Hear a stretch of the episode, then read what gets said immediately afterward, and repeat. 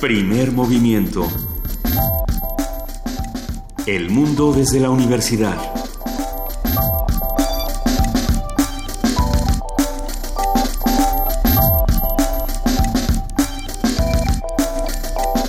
Siete de la mañana con seis minutos estamos aquí en primer movimiento en ausencia de Luisa Iglesias. Yo soy Juana Inés de ESA y está conmigo Miguel Ángel Quemain. ¿Cómo estás? Hola, Juana Inés, ¿cómo estás? Buenos días. Buenos días.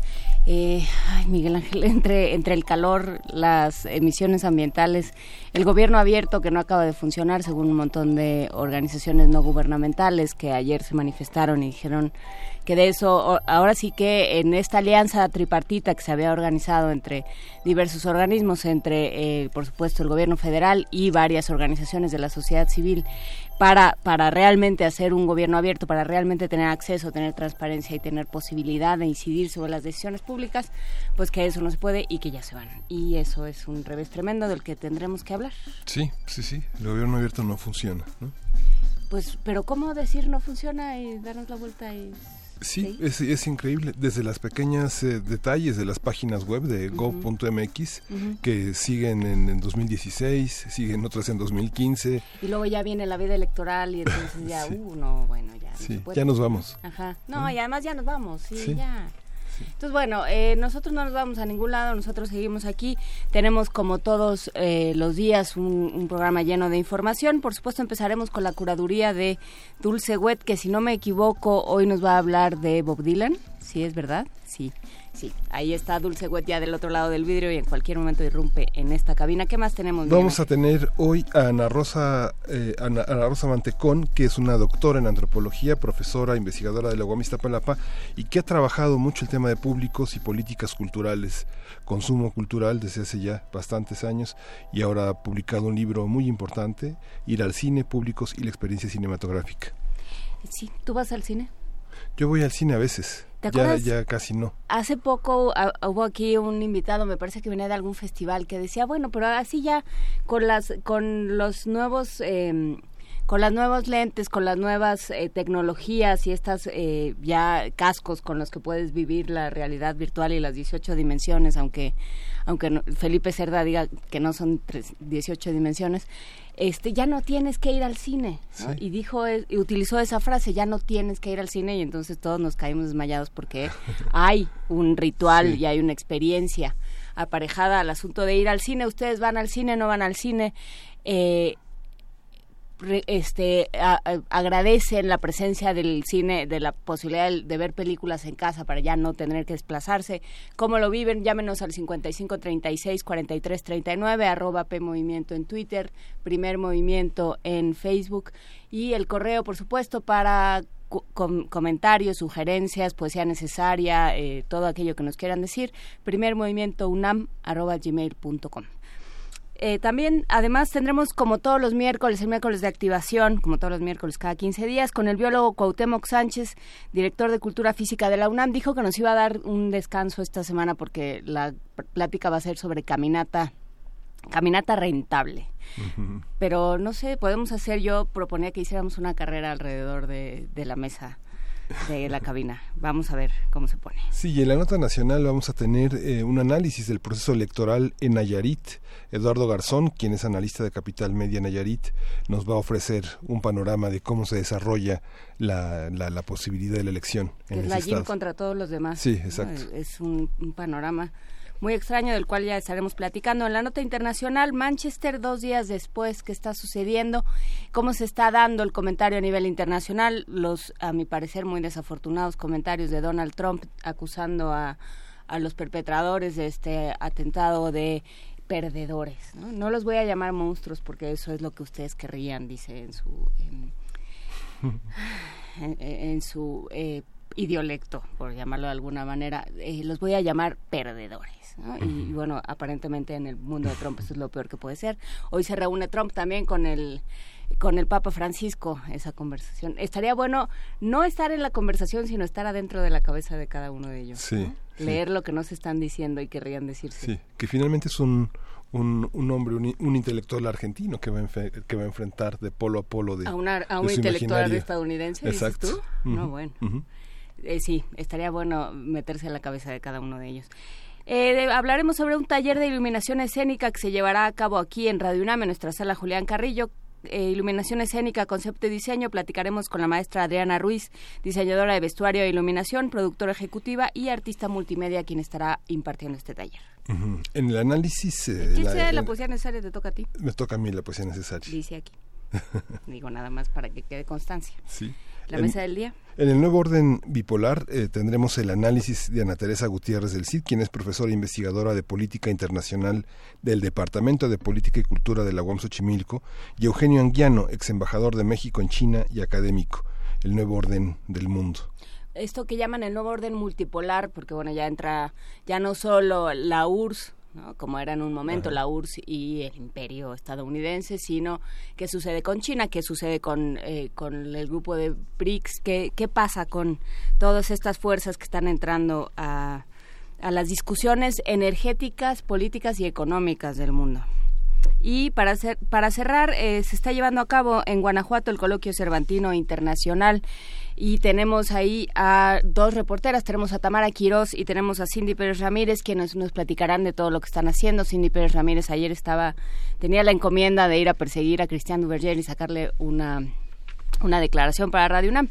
Veremos si lo logró todo esto a las 9.45 de la mañana. Por lo pronto, ya está con nosotros Dulce Wet. ¿Cómo estás, Dulce? Muy bien, Juana Inés. ¿Lista para el aniversario?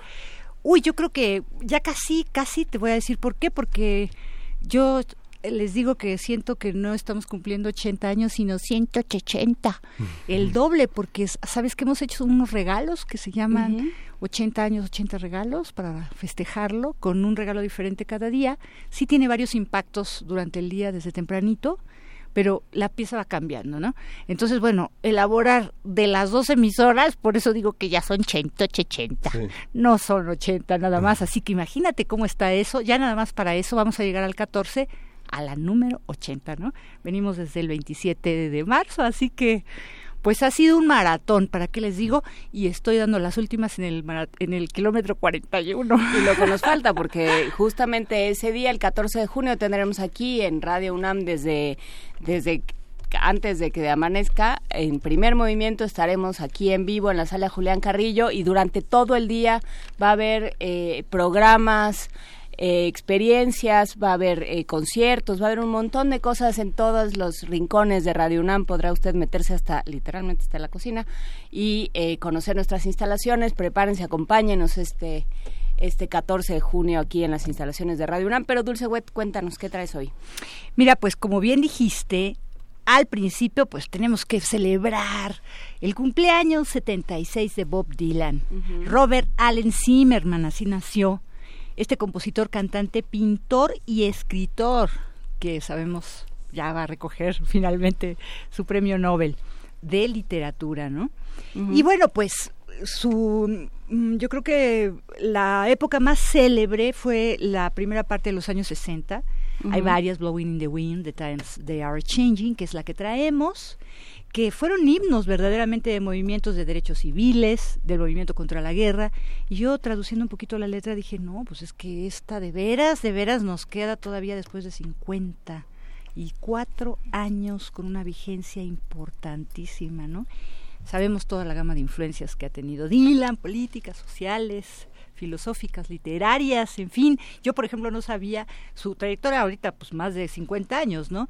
Pero es este es un gran artista plástico a la vez, este también tiene bastante obra y yo todas esas cosas no las conocía. Hay una página que dice 70 cosas que usted quería saber de Bob Dylan y con motivo de la premiación las estamos eh, conociendo apenas ahora, ¿no?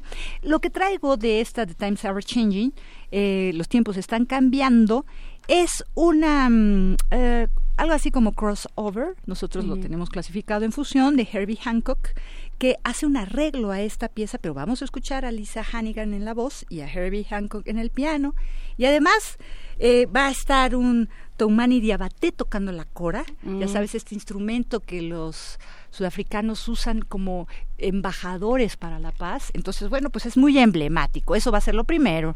Pero antes de, ir a ello, pues también tenemos, en, en cuanto a las efemérides, 43 años sin Duke Ellington quien fallece un día como hoy, 24 de mayo de 1974, ¿no? Y bueno, pues él recibió la gran influencia del ragtime y este género popular finalmente fue em, eh, absorbido por toda la gama de estilos del jazz, ¿no? Y eh, bueno, hizo su quinteto, primero eh, estuvo en Washington, después estuvo en Nueva York, le tardó un poquito finalmente tener fama, pero la fama que ha tenido ha sido increíble. ¿Y quién no ha ido? Caravan. Entonces vamos a tener a Daniel Barenboim. Caravan es mm. una de las... Muchísimas gracias. Un cafecito gracias a la producción de primer movimiento. Entonces, este... Bueno, pues oír un poquito eh, lo que hace Daniel Barenboim, este gran pianista, director de orquesta argentino que eh, tiene una gran fama internacional, hace un arreglo, entonces vamos a escuchar un arreglo de esta pieza. Y después nos vamos con dos eventos muy importantes, uno que sucede mañana, mañana jueves 25 de mayo, la Orquesta Sinfónica de la Universidad de Guanajuato, que nosotros la conocemos como OSUG, eh, bajo la dirección de su actual eh, director artístico, Roberto Beltrán, van a ofrecer un programa eh, muy especial por los 65 años y van, a, van por gira en fin, van a Italia, van a España, van a Francia y empiezan en la sala de Zahualcoyot mañana a las ocho y media. Y entonces, este, el compositor Jorge Torres Sáenz, que es un gran teórico, filósofo y también este maestro, y van a ver la invitación un minuto, pero bien cargadito de, eh, digamos, este síntesis de, de, pensamiento, yo digo, mm. y su obra a mí me encanta, verdaderamente tiene una, es maestro de orquestación, mm. entonces tiene como, ay, un gran conocimiento interno del poder sonoro de cada instrumento, podríamos decir, de su timbre, y la combinatoria es de una exquisitez que, bueno, espero escuchen, vamos a escuchar algo de que hizo con Cepro Music, pero la obra que está invitando a que se escuche, que es una es un estreno, es para orquesta sinfónica y es la que se va a estrenar. ¿Y cómo se llama la obra? Eh, la obra que va a estrenar. ¿O la que vamos a oír? Ah, la que vamos a oír es este la obra de tiempo, del tiempo se llama, Lieu of Temps, para ensamble con el ensamble Cepro Music, dirigido por José Luis Castillo, que fue lo, más cercano un poco, porque es una obra bastante reciente del 2016, a lo que nos va a platicar él acerca de la nueva obra que se estrena.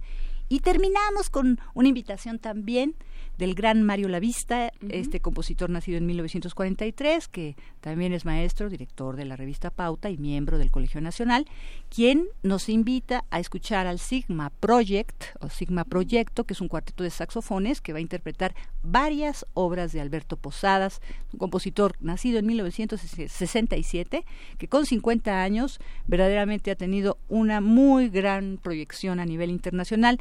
Este yo siento que es como... Mm, pues no podría decir quizás hijo, eh, por generaciones podría ser, de eh, Pierre Boulez en el sentido de que las matemáticas es una de sus, eh, de, sus modelos, digamos, por los cuales escribe y, cuando escuchemos la música que acompaña el saludo, que se va a llamar Cripsis, que es crisis, este, escucharemos entonces toda esta un poco esta complicación abstracta que, que tiene la, ah, ciertas ah, obras de nuestro de nuestro tiempo y sí se, se, se, nota desde el principio que es una gran construcción arquitectónica, ¿no?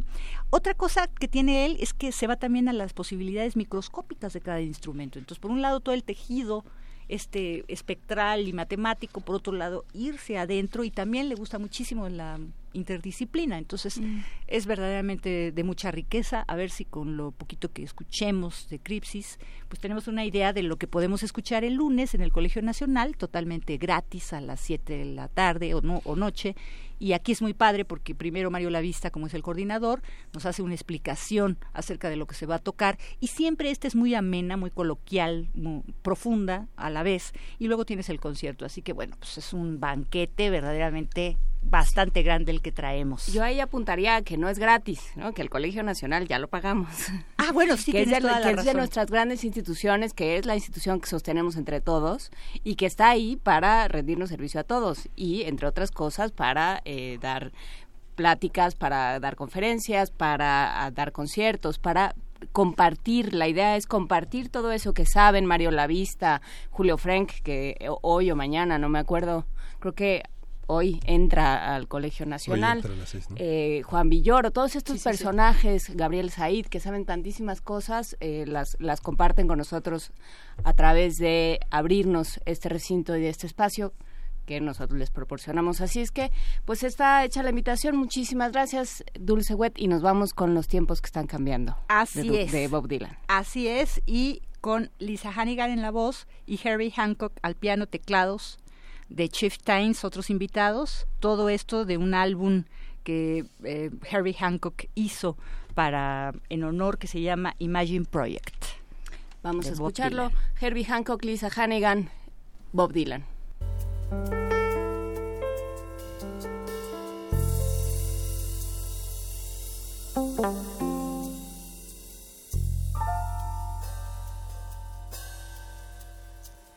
Come gather wherever you roam and admit that the waters around you grown and accept it that soon you'll be drenched to the bone. If your time to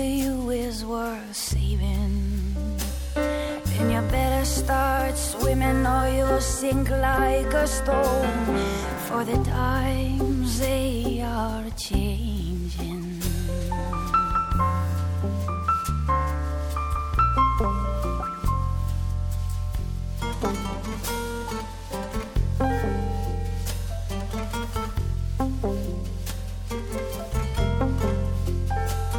Come writers and critics who prophesize with your pen and keep your eyes wide. The chance won't come again. And don't speak too soon, for the wheel's still in spin. And there's no telling who that it's naming. For the loser now will be later to win. And the times they are a senators,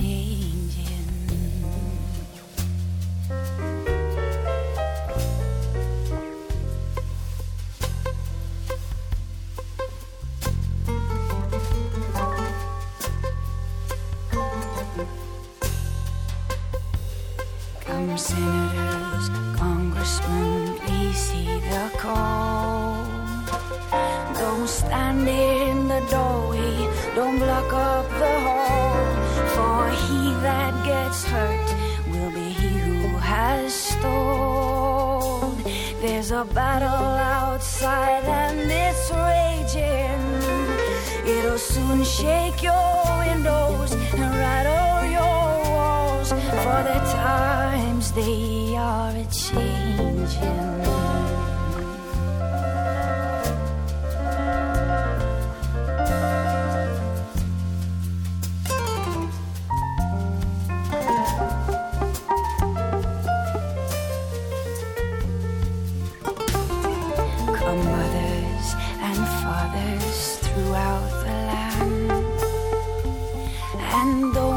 Criticize what you can't understand.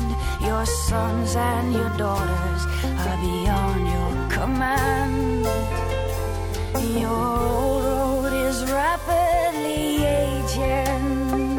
Please get out of the new one if you can lend your hand, for the times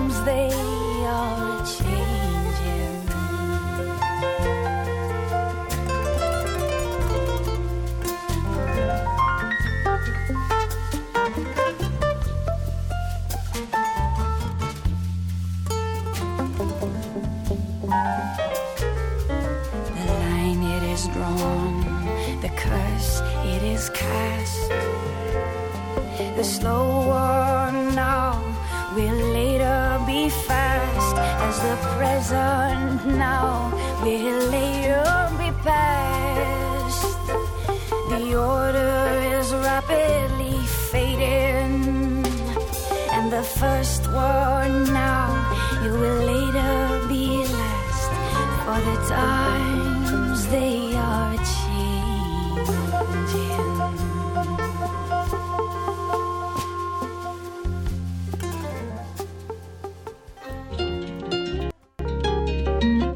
Movimiento.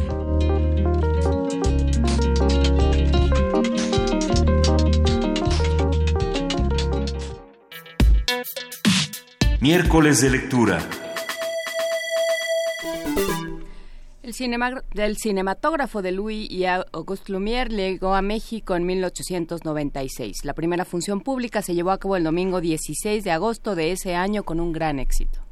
Desde entonces, los enviados de los hermanos Lumière, Bernard y Gabriel Baire, realizaron diversas exhibiciones de las películas de Francia y filmaron y proyectaron los primeros cortos realizados en México. En México, escena de los baños de Pane, alumnos del Colegio Militar, doña Carmen Romero Rubio de Díaz en Carruaje y Duelo a Pistola en el Bosque de Chapultepec, entre muchas otras. Estaría bueno verla, ¿no? sí a doña Carmen Romero Rubio de Díaz en Carruaje. Con la producción de estas vistas mexicanas se dio inicio al desarrollo del cine en el país y en el libro Ir al cine de Ana Rosas Mantecón se hacen cuestionamientos sobre el futuro del séptimo arte a través de una relectura de su historia desde la trayectoria de los públicos y las transformaciones de las pantallas. Para ello tenemos ya a Ana Rosas Mantecón, doctora en antropología, profesora, investigadora de la Universidad Autónoma Metropolitana, Unidad de Iztapalapa, quien es especialista en este tema de públicos. Eh, la discusión sobre los nuevos sentidos de la ciudadanía le da una renovada dimensión política a los procesos de consumo cultural. ¿Cómo, cómo está esta cuestión? Buenos días, Ana Rosa. ¿Qué, qué significa esta, esta visión entre público, ciudadanía, consumos culturales y entretenimiento? Bueno, generalmente la historia, esta historia se cuenta a partir de las películas o se cuenta a partir de los grandes directores o del sistema de estrellas, pero poco hemos mirado el papel que jugaron los públicos y el papel que jugó también el espacio urbano en donde esto se desarrolló. Es, es la apuesta que hace este libro, tratar de mirar del otro lado de la pantalla y entender qué pasó con las personas que fueron congregadas y que se fueron que fueron llenando los espacios de exhibición. Al principio había una diversidad enorme de espacios hubo eh, improvisados salones, hubo teatros que se convirtieron en salas de cine, hubo había muros que en donde empresas, una empresa cigarrera, por ejemplo, proyectaba las vistas, hubo una diversidad de de ámbitos y de sectores que fueron convocados a, este fenómeno. La, el libro explora cómo explora cómo fueron cambiando también estas formas de ir al cine, cómo se construye ese rol y qué implicaciones tiene para pensar no solamente al cine como un espacio de entretenimiento, sino como un espacio también para aprender a estar con otros. El, el cine brindó la posibilidad de que sectores muy diversos se sentaran codo a codo, que aprendieran a estar juntos. El cine eh, es un espacio no solamente para divertirnos, sino también para encontrarnos con otros, es una forma de estar en el mundo de lo público, ¿no? Y el libro se acerca a esta otra cara que es una cara que hemos explorado en mucha menos dimensión que, que lo que se ha explorado la, la, la pantalla, ¿no? Si ustedes miran, se acercan a una librería, a la sección de cine, bueno, con los dedos de una mano pueden contar los libros que justamente miren del otro lado de la pantalla. A ver, eh, sí, me, lo que lo que estaba yo pensando ahorita que decías esto, eh, Ana Rosas Mantecón, esta idea del público, de cómo, cómo vemos hacia la pantalla, pero no vemos hacia, hacia las butacas, sí hay muchas cosas que te revela el público, ¿no? De pronto... Eh, hay, hay ciertas, de pronto llegas a una película y ves el promedio de edad de los de los asistentes y dices esto claramente no es no es una película de Disney, ¿no? Claramente este aquí no va a haber muñequitos ni coches que chocan ni nada nada este espectacular, sino va a ser una película tal vez francesa, tal vez más reflexiva. Em, también también pienso en cómo los mismos públicos han afectado a lo que sucede en la pantalla, ¿no? Cómo de pronto empezó a cambiar el público, se empezó a volver más joven, ¿no? En esta transición de los primeros años del cine a que se volvió algo realmente masivo, el público se empezó a volver más joven con un poder adquisitivo distinto y entonces las mismas películas tuvieron que cambiar. Pienso en todas las películas que se hicieron en Ciudad Universitaria, tenían como público a esos mismos que estaban en la pantalla de alguna manera. Y yo creo que la clave es esto que justamente eh, estás mencionando, es la necesidad de pensar los públicos en plural. Tenemos estereotipos sobre cómo es el público de cine, cuando en realidad hay públicos de cine muy diversos que se acercan de maneras muy diversas.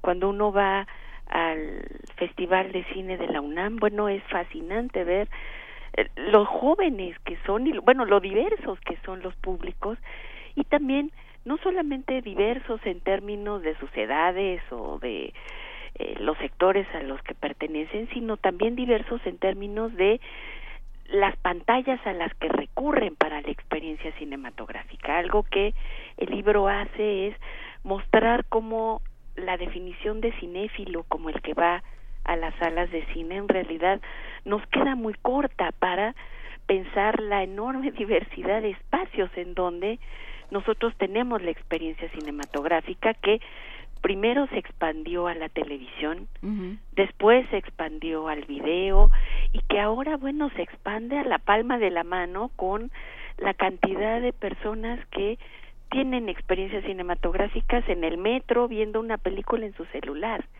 Eso está también cambiando a la industria porque ya no vemos una película o no solo vemos una película en una sala de cine sentados en la oscuridad, sino la fragmentamos cuando subimos, bajamos del, del metro, cuando eh, la vemos en otros, ¿no? Cuando van cambiando esas formas. El, la industria está entendiendo muy bien cómo se diversifica esta esta experiencia cinematográfica que además ya no implica solamente mirar una pantalla, para muchos la experiencia cinematográfica implica disfrazarse como el personaje de la de, la saga que de la que son fans no de la que son eh, asiduos y eh, hay ahora por ejemplo experiencias como el cosplay que implica no solo disfrazarse sino incluso hacer cambios corporales para irse pareciendo a ese personaje. ¿Qué, ¿De qué nos dice esto? Bueno, que las políticas cinematográficas eh, no pueden ser efectivas si no miran esta transformación radical de los públicos, de los espacios, de las pantallas y de las formas de acercarse al cine. Eh, esa es la apuesta de este libro, mostrar cómo son escenarios que necesitamos, eh, a los que necesitamos añadir el plural para justamente mirar no desde un solo marco estrecho y pensar por ejemplo, para el caso del cine mexicano, que si en el cine mexicano no es donde más se está viendo cine mexicano por un conjunto de factores eh, muy puntuales que tienen que ver con el control de los de los espacios de proyección en, de las salas, pero bueno, la cantidad de personas que en México están mirando cine mexicano en la televisión, en el internet, en las plataformas digitales, bueno, nos amplía la gama y no hay tal divorcio entre el cine mexicano y sus públicos, lo que hay son espacios muy distintos en donde estos públicos se relacionan con el cine mexicano y con muchos otros cines. Eh, Ana Rosa, ¿cuál es la cuál, ante esta diversidad de públicos eh, tan diferenciados, cómo pensar eh, antropológicamente la experiencia de la ciudadanía y el cuestionamiento de las políticas culturales, si no estamos pensando ya en, el impacto estético de las películas. No, sí estamos pensando en el impacto estético. Yo creo que es muy importante pensar que ir al cine, que es, es el hilo del cual tira esta historia que narra, eh, que narra mi libro, Ir al cine no es solamente una experiencia estética, pero lo es, claro que lo es. Es también una experiencia social, es un espacio para encontrarnos con otros, es una práctica que nos permite, bueno, tener esa experiencia que nos permite, bueno, muchas otras prácticas más. Nos permite también construir ciudadanía. ¿Qué pasa cuando tú piensas en las miles de películas, seis mil, siete mil películas que se producen anualmente en el mundo, pero que por el control de los sistemas de distribución en realidad podemos ver muy fragmentariamente cuando pensamos eh, cuáles son las posibilidades para un espectador latinoamericano, porque no es solamente una situación nacional.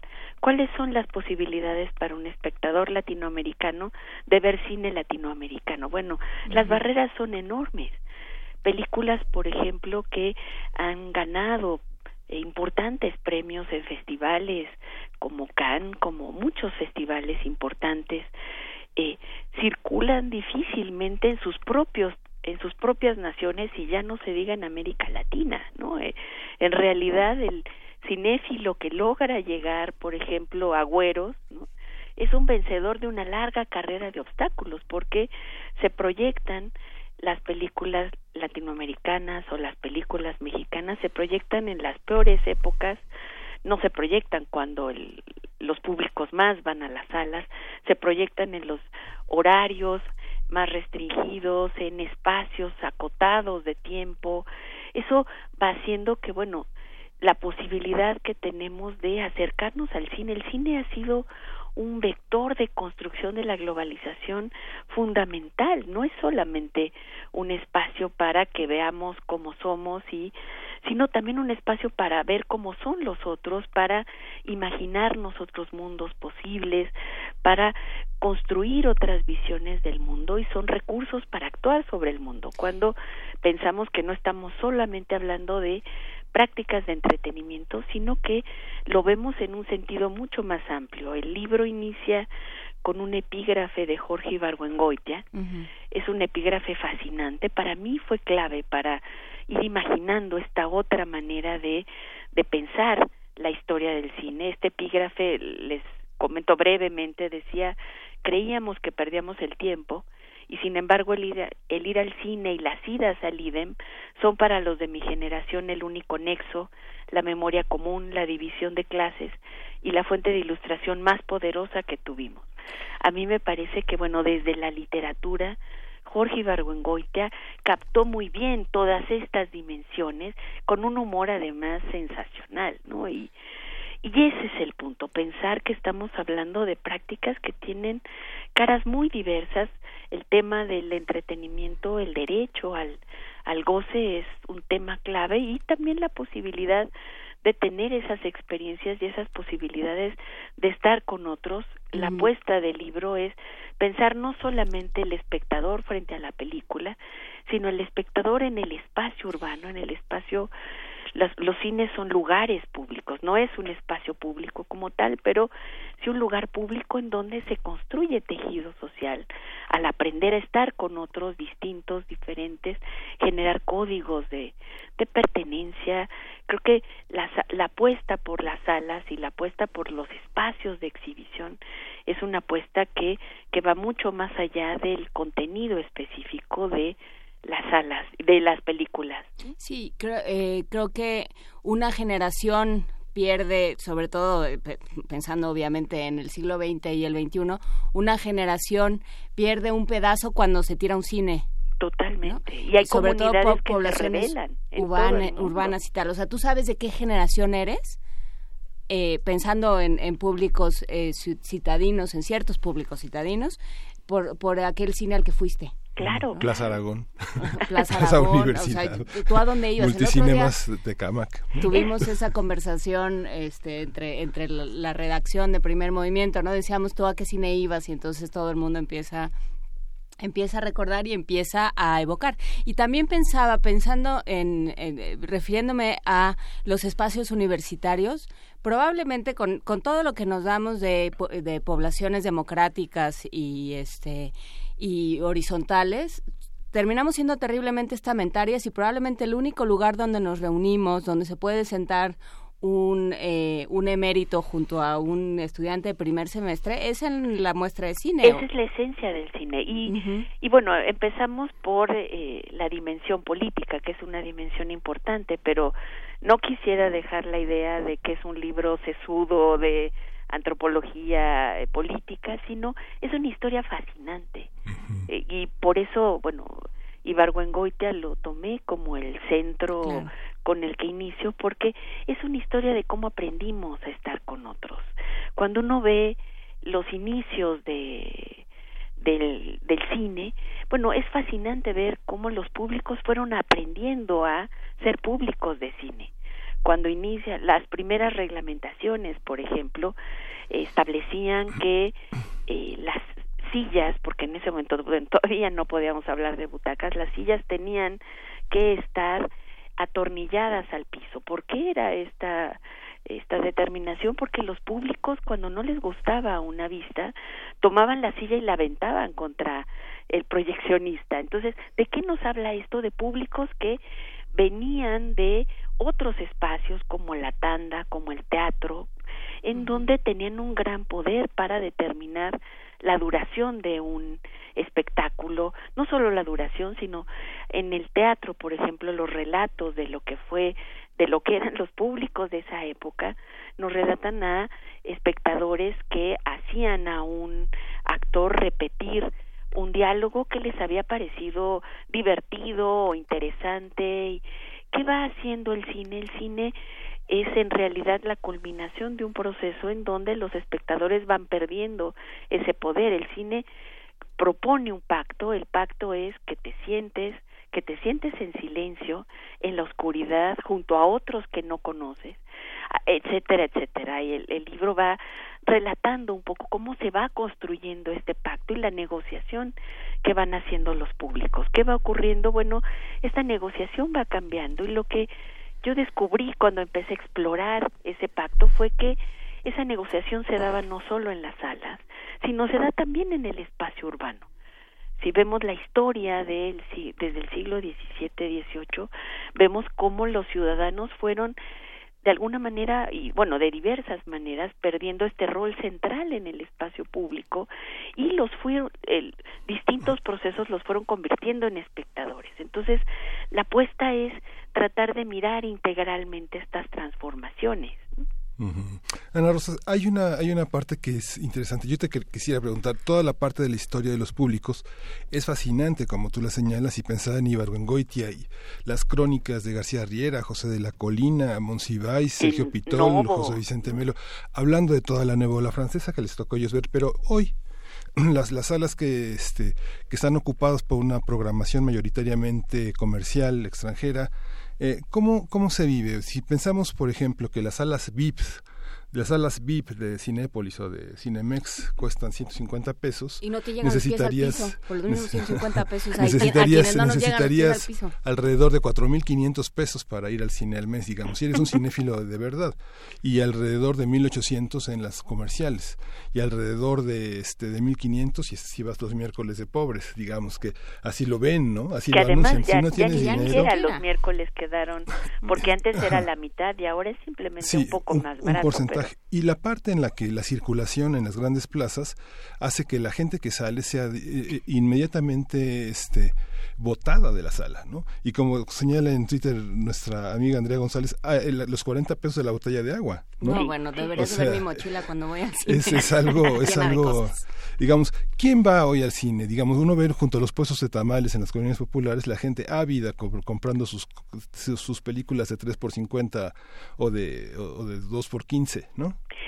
Mira, es en realidad el libro trata de mostrar algunas tiene está también con información estadística que va mostrando las grandes líneas de este proceso, pero yo algo que, que quisiera hacer con este libro es mostrar la necesidad de investigación mucho más sistemática, ¿no? El, el IMCINE, la CANACINE han hecho enormes esfuerzos para ir rastreando este proceso, pero aún sabemos poco sobre cómo está cambiando esta cómo está cambiando este fenómeno. Te doy algunas cifras, por ejemplo, después de la reorganización de la exhibición que inicia a mediados del último, bueno, en el último lustro del siglo XX, bueno, se renuevan las salas, se renueva la exhibición, pero esta multiplicación de las pantallas no da eh, se da solamente en ciertos espacios. ¿Qué, ¿Qué va ocurriendo? Por ejemplo, siguen cerrando las las salas barriales, las grandes salas únicas que prácticamente ya desaparecieron, se va dando esta recomposición del eh, de las de los espacios de exhibición, pero las cifras del INEGI, por ejemplo, son impactantes. Solamente el 94, bueno, el, el 6% de los municipios de este país cuentan con una sala de cine. ¿Qué implica esto? Que aproximadamente la mitad de la población no tiene cerca una sala de cine. Esto a nivel nacional es dramático. Entre cuando les preguntan en las encuestas, la encuesta nacional de prácticas y consumos culturales, cuando le preguntan a las personas por qué no va al cine, la principal razón es porque no me queda cerca, porque porque solamente las principales ciudades hay estados en donde solo la capital tiene salas de cine. Esto tiene una dinámica distinta en el espacio urbano.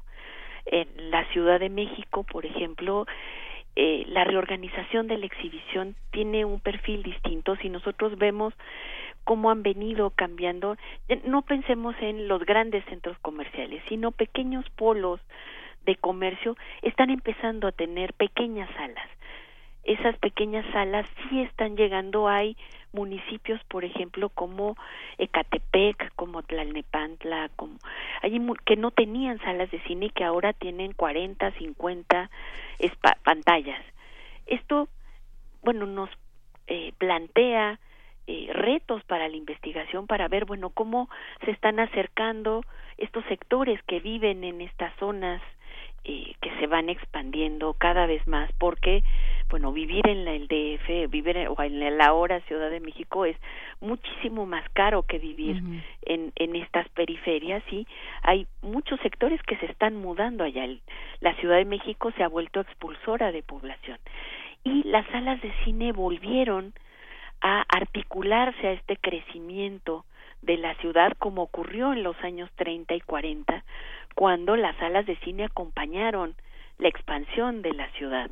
Esto se fracturó en los años 60 y 70, pero ahora hay una recomposición. Lo que pasa es que aunque haya precios diferenciales, ir al cine aún en estos espacios mucho más sencillos que no tienen el, el despliegue que tienen las salas de las de los grandes centros comerciales eh, todavía sigue siendo caro no entonces no sabemos cómo se está recomponiendo. Yo creo que necesitamos investigación para ver, bueno, qué está pasando con estos nuevos públicos, cómo se recomponen, cómo, cómo están yendo ahí. Ciertamente van tras los jóvenes, como señalaba Juan Inés al principio, van tras ciertos sectores, pero hay muchos otros que están siendo excluidos, los viejos, las mujeres, ¿no? Hay otros sectores, por ejemplo, eh, los ciegos, los sordos, ¿no? Hay muchas naciones, no solamente de primer mundo, si vemos, por ejemplo, Colombia, Colombia ha desplegado una serie de políticas para que las personas que, que no ven puedan ir y vivir una experiencia cinematográfica a partir de una infraestructura dentro de las salas y que, bueno, echa mano del uso de los celulares y de cómo se ha venido expandiendo para que también estos sectores tengan derecho a la experiencia cinematográfica. Ah, hubo un escándalo hace unos pocos años porque una de estas salas eh, eh, del, del duopolio que controla la exhibición en uno de los boletos imprimió en la parte trasera que se le recomendaba a la gente que a los discapacitados que no asistiera por su propio porque era riesgoso. Esto es un escándalo porque en realidad en lugar de pensar en cómo generar las condiciones para que alguien que va en una silla de ruedas pueda llegar a una sala y se pueda mover por la sala o alguien que no ve tenga derecho a tener esta experiencia cinematográfica. Creo que ahí está otra vez el tema de los derechos y el tema de la ciudadanía para pensar de qué manera las instituciones toman en cuenta todas estas barreras y abren la posibilidad de que sectores diversos vivan la experiencia de ir a una sala de cine. Pues todo esto está en Ir al Cine, Antropología de los Públicos, la Ciudad y las Pantallas de Ana, Rosa, Ana Rosas Mantecón. Se presenta este 31 de mayo a las 6 de la tarde en la Sala 4 de la Cineteca Nacional. Como los presentadores estarán Jorge Sánchez y Antonio Sirión. Un abrazo a Antonio Sirión. Eh, muchísimas gracias, Ana Rosas Mantecón, autora de Ir al Cine eh, Antropología de los Públicos, la ciudad de las pantallas, editado por Gedisa y la UAM. Un abrazo y gracias por estar con nosotros. Nos vemos Hasta en el luego, cine. buen día. Nos vemos en el cine. Primer movimiento.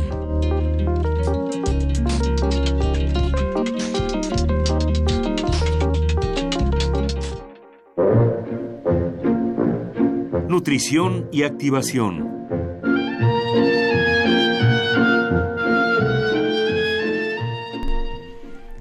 Son las 7.51 de la mañana y ya está con nosotros el biólogo Cuauhtémoc Sánchez. ¿Cómo estás de actividad física de la UNAM? Eso se, así se llama tu, tu changarro. ¿Cómo se llama, Cuauhtémoc? ¿Cómo Eh, estás? es conocido en el bajo mundo como Dirección de Cultura Física. Muy bien. Buenos días. Buenos Pues días. excelente, excelente, con gusto de saludarlos y, y entusiasmado con el tema de hoy. A ver, cuéntanos, ¿cómo se hace la caminata rentable? Bueno, primero tenemos que tratar de ubicarnos como que como como como como este inmueble que tenemos por ahí y que quisiéramos poner activo y que en lugar de que esté olvidado, pues lo queremos poner a la renta para que un inquilino llegue y nos deje un beneficio, ¿no? Ujú. Entonces a veces nos olvidamos de nuestro cuerpo eh, dándole estos beneficios. Entonces vamos a tratar de destinarle un momento del tiempo para aprovechar alguno de, de estos beneficios.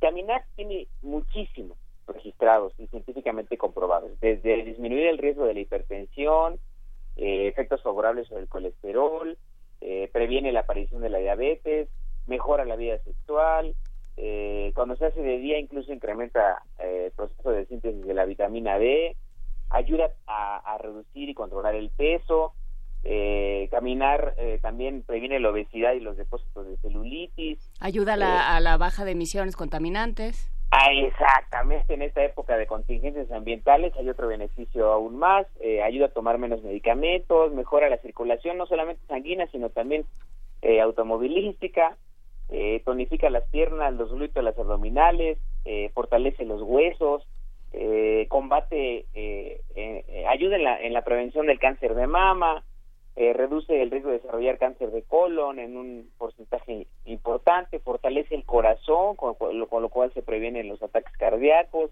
mejora eh, las condiciones de estrés eh, al relajar, despejar la mente, etcétera, y caminar en general es bueno para tu cerebro. Pero ¿cómo logramos hacer un cami- un- una caminata que sea rentable? Bueno, hay varias estrategias. Cuando nosotros estamos trabajando y tenemos una opción para tener un, un descanso, eh, lo primero es que vamos a tratar de establecernos una marca en tiempo. ¿Y cómo se establece una marca en tiempo? Bueno, a la caminata le vamos a destinar, eh, no sé, ocho minutos el día de hoy, ocho minutos de caminada. Y entonces, ¿cómo lo vamos a hacer? Bueno, vamos a destinar los primeros cuatro minutos a hacer una caminata con un braceo eh, amplio, una caminata eh, continua, seguida, como si lleváramos eh, cierta prisa para llegar a algún lugar. No se trata de ir corriendo, pero sí se trata de caminar rápido, de caminar activo y llevar un braceo continuo El durante cuatro movimiento, minutos. el movimiento de brazos ayuda a elevar el ritmo cardíaco, ¿no? El Y- movimiento de brazos de ayuda a balancear el cuerpo, ayuda a elevar el ritmo cardíaco y nos permite tomar un ritmo de caminado que realmente se traduce en acti- actividad física. Y eso obviamente pues va a traer todos estos beneficios eh, que mencioné previamente. Entonces, si nosotros logramos establecer este ritmo de caminado que no es, eh, eh, no es, insisto, no es muy forzado, pero es un ritmo activo y que en esta época y que en esta temporalidad pues, vamos a sentir incluso calorcito, nos va a activar físicamente un poco porque pues el clima está ad hoc para eso, ¿verdad? No para hacer actividad física intensa, pero sí para caminar. Entonces vamos a destinar cuatro minutos vamos a establecer eh, el punto de partida y cuatro minutos a ver hasta dónde podemos llegar. Inmediatamente cumplir los cuatro minutos, me doy la vuelta y me regreso para hacer los mismos cuatro minutos de re- eh, al punto de origen. Entonces, en ocho minutos ya lo logramos. ¿Qué seguiría? Pues que al tercer día intente hacerlo, pero llegar, ya sea llegar más lejos de los cuatro minutos, la marca donde llegué, rebasarla, o bien incrementar el tiempo de caminata. Y poco a poco vamos a tener marcas hasta llegar a un ideal de alcanzar 15 minutos de ida y 15 minutos de vuelta, que se pueden hacer en diferentes momentos, 10 minutos en la mañana, 10 minutos a media tarde, 10 minutos en la noche, etcétera, pero tratando de establecer este ritmo de caminada. Con esto estaremos activándonos físicamente un equivalente a 30 minutos de caminata al día. y con eso estaremos alcanzando la mayor cantidad de beneficios que acabo de mencionar en un principio. Ahora, es muy importante hidratarnos antes, durante y después a necesidad del cuerpo. Si el cuerpo nos pide agüita, pues hay que darle, porque es combustible al final de cuentas y necesitamos mantenernos hidratados. Sobre todo en esta época de calor es muy importante mantenernos hidratados para mantener en funcionamiento todos nuestros órganos adecuadamente. Es muy, muy importante. Ya sea que hagamos ejercicios de oficina o bien que aprovechemos ahorita el beneficio del caminado, pero sí que nos mantengamos hidratados porque la tasa de radiación y el calor están muy fuertes. Y con bloqueador y aprovechar que todavía no llueve en las tardes, que todavía no está lloviendo tan temprano. Sí, por supuesto. Eh, de repente tenemos nuestras sorpresitas, ¿verdad? Pero, no tan temprano todavía. Eso nos puede ayudar a caminar un poquito más rápido en algunas ocasiones, ¿no? Pero sí es importante este, estar protegidos frente a las medidas que han recomendado con nuestra etapa climática tan complicada pero indudablemente que no es dificultad alguna para poder establecer una caminata que nos traduzca beneficios, una caminata rentable. ¿Y hay que caminar, hay que caminar vigorosamente o este al punto del sudor, con calma? ¿Cómo, cómo se camina? ¿Qué velocidad se camina? Y la respiración, o sea, hasta, hasta perder el resuello, digamos. Eh, es muy importante primero establecer que eh, nos, cada uno de nosotros reconoce cuando va caminando en una plaza pública y va charoleando las mamparas, ¿no? Va volteando para acá, va volteando para allá y mira el pantaloncito, y entonces ya me detuve y entonces voy caminando dos pasitos más y mira, entonces ese, ese es un caminato eh, le vamos a denominarle tipo turístico, ese no nos funciona. Que sale uno al pasillo a entregar un memorando, porque a ver, estamos hablando con el público universitario, van a la oficina de no sé quién y se detienen a platicar con todos en el pasillo, no, eso es no. correcto. Hay que poner, hay que ponernos el reto de ir directamente a donde vamos lo más rápido posible sin que se, sin que, sin trotar, sino caminando con braceo, con intensidad, un tipo de marcha tipo marcial, tipo militar, que vemos en los desfiles, que van caminando con un con un braceo amplio y un caminado y un, eh, un paso amplio, un paso largo y casi el brazo describe el mismo movimiento desde el cuerpo hacia la punta de los dedos con, con, con, los brazos y entonces ese caminado es el que nos va a ayudar. Y vamos a sentirlo de inmediato porque si podemos poner nuestro dedo en la epiglotis es decir en el huequito que tenemos debajo del cuello donde se ajustan arribita de los collares vamos a sentir ahí nuestro ritmo cardíaco rápidamente y vamos a sentir que se, que se modificó, que se está incrementando. Va por niveles. Cada persona obviamente va a tener una condición física particular y cada uno de ellos van a encontrar un ritmo dentro de este registro que se va a hacer eh, cada vez más alto. Y ese es el que tratemos de buscar, que los movimientos cada vez sean más altos. Hay gente que incluso dentro de sus espacios de trabajo cuenta con escaleras. Y pues puede aprovechar las escaleras para subirlas al mismo ritmo todo el tiempo, mm, tratando de no descansar. Entonces, aunque sea, eh, aunque sean ocho pasitos de escalera, son ocho pasitos que subo al mismo ritmo, sin darme la pausa, sino al contrario, con intensidad para tratar de subirlos a una velocidad determinada y cada que tengo oportunidad de hacer esa escalera, recordar que tengo que hacerlo exactamente igual y el beneficio de la escalera duplica el beneficio del caminado. Muy bien, pues eh, a caminar, a, salir a los pasillos sin, sin estar chacoteando con todos los que se encuentra uno en el camino. Y eh, nos pregunta Andrea González por el ritmo cardíaco. ¿Será posible que en 15 días hablemos, eh, Cuauhtémoc Sánchez, biólogo Cuauhtémoc Sánchez de Cultura Física de la UNAM, de ritmo cardíaco, porcentajes y demás mitos? Sí, claro que sí, con mucho gusto. Sí, a, partir de qué ritmo se queman calorías, ¿no? Y para qué sirve cada uno, bueno, y los mitos, porque en realidad hay mucha patraña alrededor.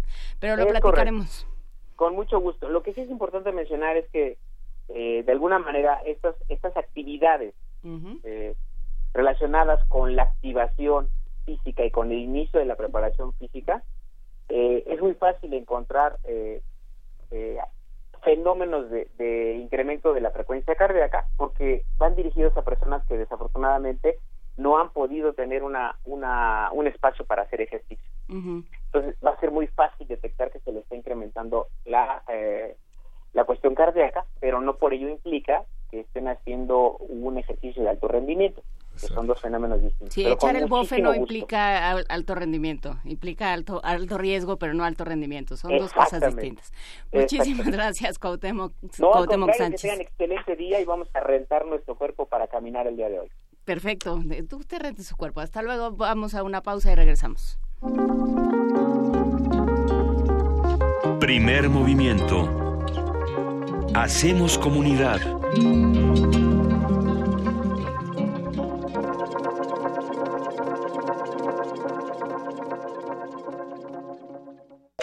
Corte informativo. La UNAM.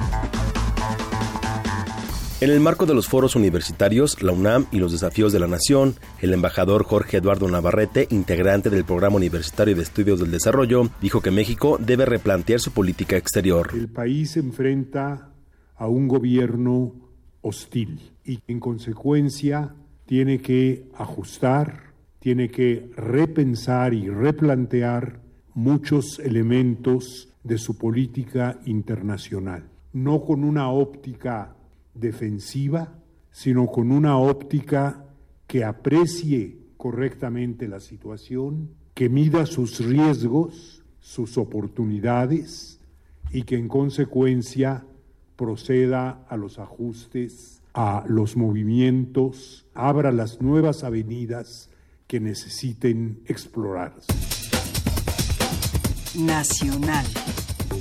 Renato Sales Heredia, comisionado nacional de seguridad, informó que investigan empresarios gasolineros que adquieren hidrocarburo robado. El fenómeno del robo de hidrocarburos data de hace ya varios años. No solamente se trata de la venta al menudeo del hidrocarburo, de lo que podríamos llamar el menudeo. No solamente se trata de eso, se trata de ir por quienes, empresarios algunos, adquieran el hidrocarburo robado a sabiendas de que es robado cometiendo un delito que es operaciones con recursos de procedencia ilícita.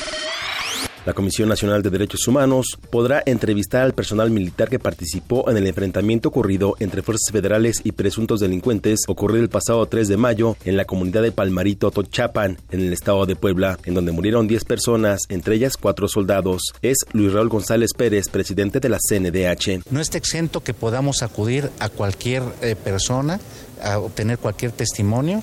Nuestro marco legal nos permite acceder a cualquier servidor público, eh, a personas en lo particular, desde luego respetando sus derechos humanos. Luis Videgaray, secretario de Relaciones Exteriores, reconoció que el proceso electoral de 2018 podría complicar la renegociación del Tratado de Libre Comercio de América del Norte. Es una eh, realidad que llegar a acuerdos en materia comercial al mismo tiempo que está ocurriendo una elección es un proceso complejo no solamente en México, en cualquier democracia. Eh, y por esta razón, la Secretaría de Economía, el secretario Guajardo y su equipo han estado trabajando eh, con gran energía para completar en este mismo año los procesos de negociación comercial.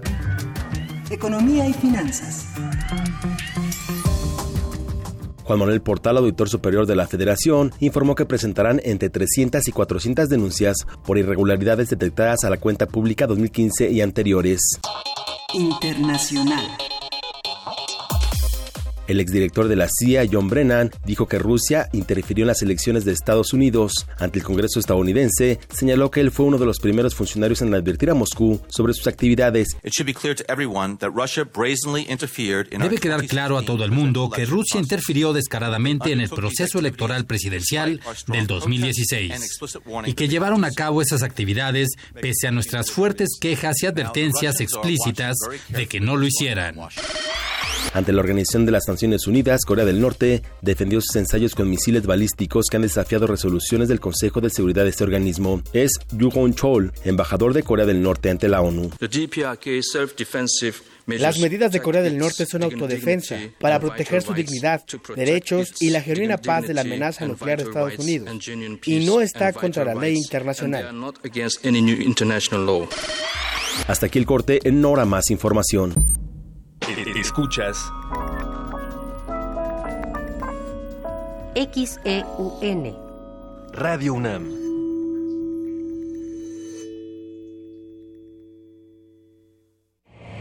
La creencia dicta que cualquier conjuro o maldición ejecutado después del atardecer aumenta su fuerza conforme se acerca a la medianoche. Para aumentar su sonido, Carpe Noctem. Sintonízalo ahora los viernes a las 0 horas por el 96.1 de FM. La noche es la mitad de la vida y es la mejor mitad. Radio 1.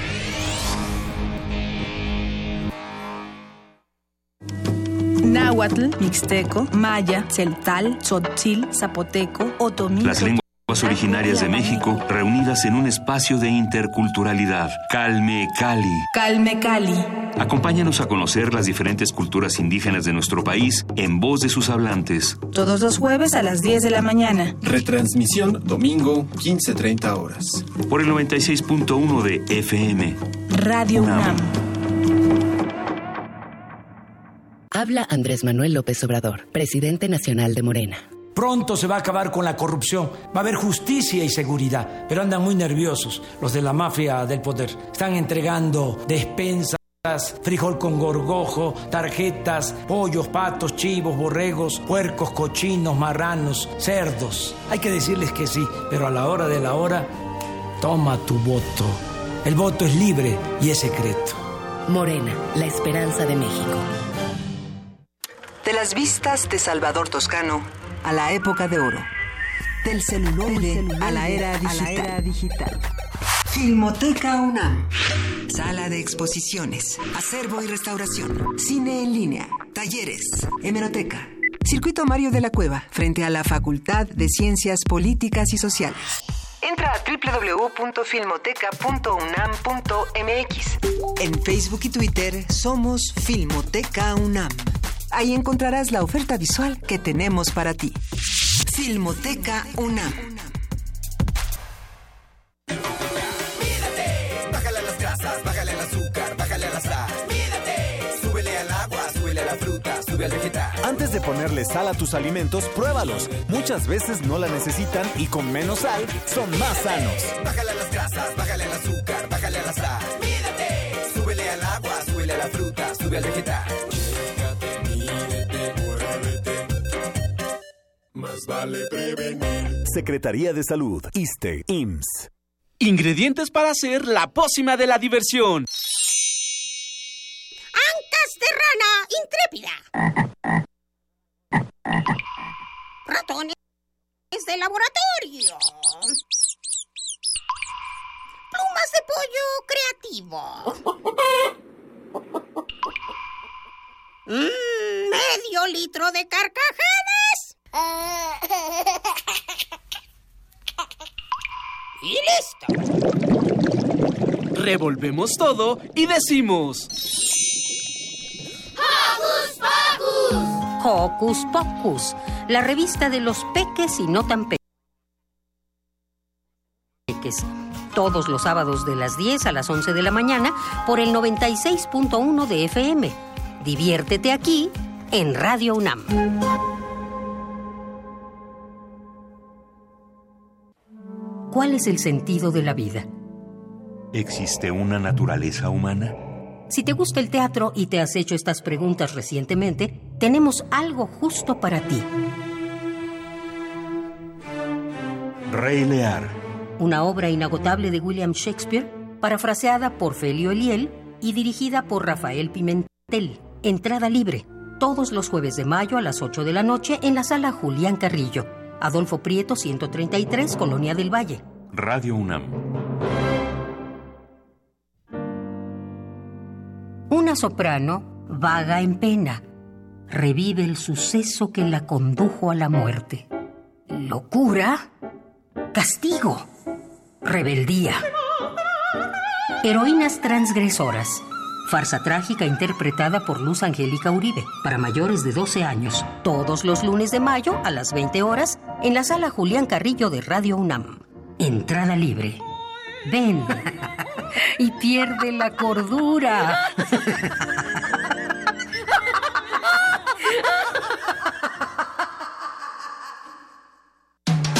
Búscanos en redes sociales, en Facebook como Primer Movimiento UNAM y en Twitter como P Movimiento o escríbenos un correo a primermovimientounam@gmail.com. Hagamos comunidad.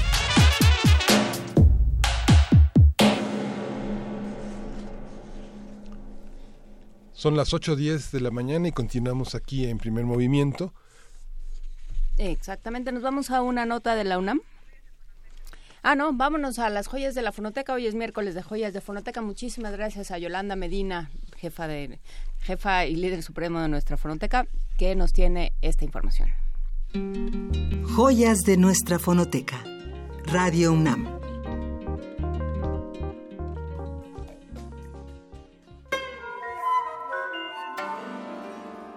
Buenos días, les seguiré presentando las joyas de la fonoteca.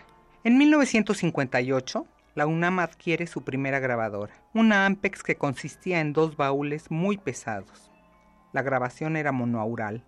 En ese entonces no existía el estéreo. Se adquiere también un micrófono. Los dos eran equipo profesional muy bueno que Difusión Cultural prestaba en ocasiones a Radio UNAM, pues se había comprado para grabar a don Alfonso Reyes y de esa forma iniciar la serie Voz Viva de México. En 1958 se graba la primera serie que conserva la fonoteca, Antología Caprichosa, Poetas franceses del siglo XX. La coordinación general de la serie estuvo a cargo de Octavio Paz al lado de Pierre Comte, un artista que pertenecía a la comedia francesa y era buen amigo del poeta.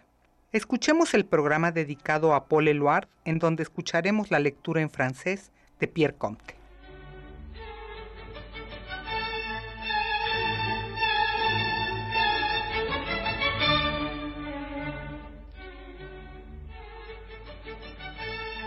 Sin embargo, Eluard iba a sufrir una violenta crisis. Gala, con la que tuvo una hija, lo abandonó para casarse con su amigo, el pintor Salvador Dalí. Entonces, un día de marzo de 1924, Eluard desaparece. Sus amigos y su familia, después de muchos meses de no recibir noticias suyas, lo dieron por muerto. En realidad, se había embarcado en Marsella en un barco de carga que lo llevó a Oceanía, Malaya, India y finalmente a Singapur, a donde encalló después de siete meses de vida errante. Para Eluard el viaje fue una experiencia negativa. Había querido escapar a su destino, había creído encontrar una libertad más grande en el mar de Baudelaire, en el mar de la aventura, pero todo había sido en vano. Después de este fracaso, vuelve a ocupar su lugar al lado de los surrealistas, entregándose con todas sus fuerzas a El amor, la poesía, título de su libro de 1929. Pierre Comte nos dirá dos poemas que muestran estados de espíritu antagónicos. El primero, la desesperación. El segundo, la confianza en la vida por el amor.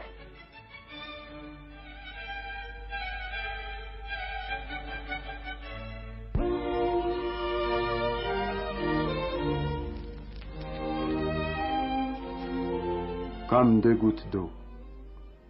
De tout ce que j'ai dit de moi, que reste-t-il? J'ai conservé de faux trésors dans des armoires vides. Un navire inutile joint mon enfance à mon ennui, mes jeux à ma fatigue, un départ à mes chimères, la tempête à l'arceau des nuits où je suis seul, une île sans animaux aux animaux que j'aime, une femme abandonnée à la femme toujours nouvelle, en veine de beauté, la seule femme réelle. Ici, ailleurs, donnant des rêves aux absents. Sa main tendue vers moi se reflète dans la mienne. Je dis bonjour en souriant. On ne pense pas à l'ignorance et l'ignorance règne. Oui, j'ai tout espéré. Et j'ai désespéré de tout, de la vie, de l'amour, de l'oubli, du sommeil, des forces, des faiblesses. On ne me connaît plus. Mon nom, mon ombre, sont des loups. Joyas de nuestra fonoteca. Radio UNAM. No pensamos en la ignorancia y mientras reina la ignorancia, decía el poema que presentó Octavio Paz a través de Yolanda Medina en las joyas de nuestra fonoteca. Y para ello nos vamos a nuestra nota nacional. Con ese bonito epígrafe nos vamos a nuestra nota nacional. El próximo 4 de junio se realizarán los comicios para renovar la gubernatura, el Congreso local, las presidencias municipales y regidurías de Nayarit. Arturo de León Robledo, vocal ejecutivo del INE en el Estado, informó que 27 miembros del Servicio Profesional Electoral fueron encomendados para colaborar en la organización de las votaciones locales con el fin de llevar a buen puerto el Sistema Nacional de Elecciones.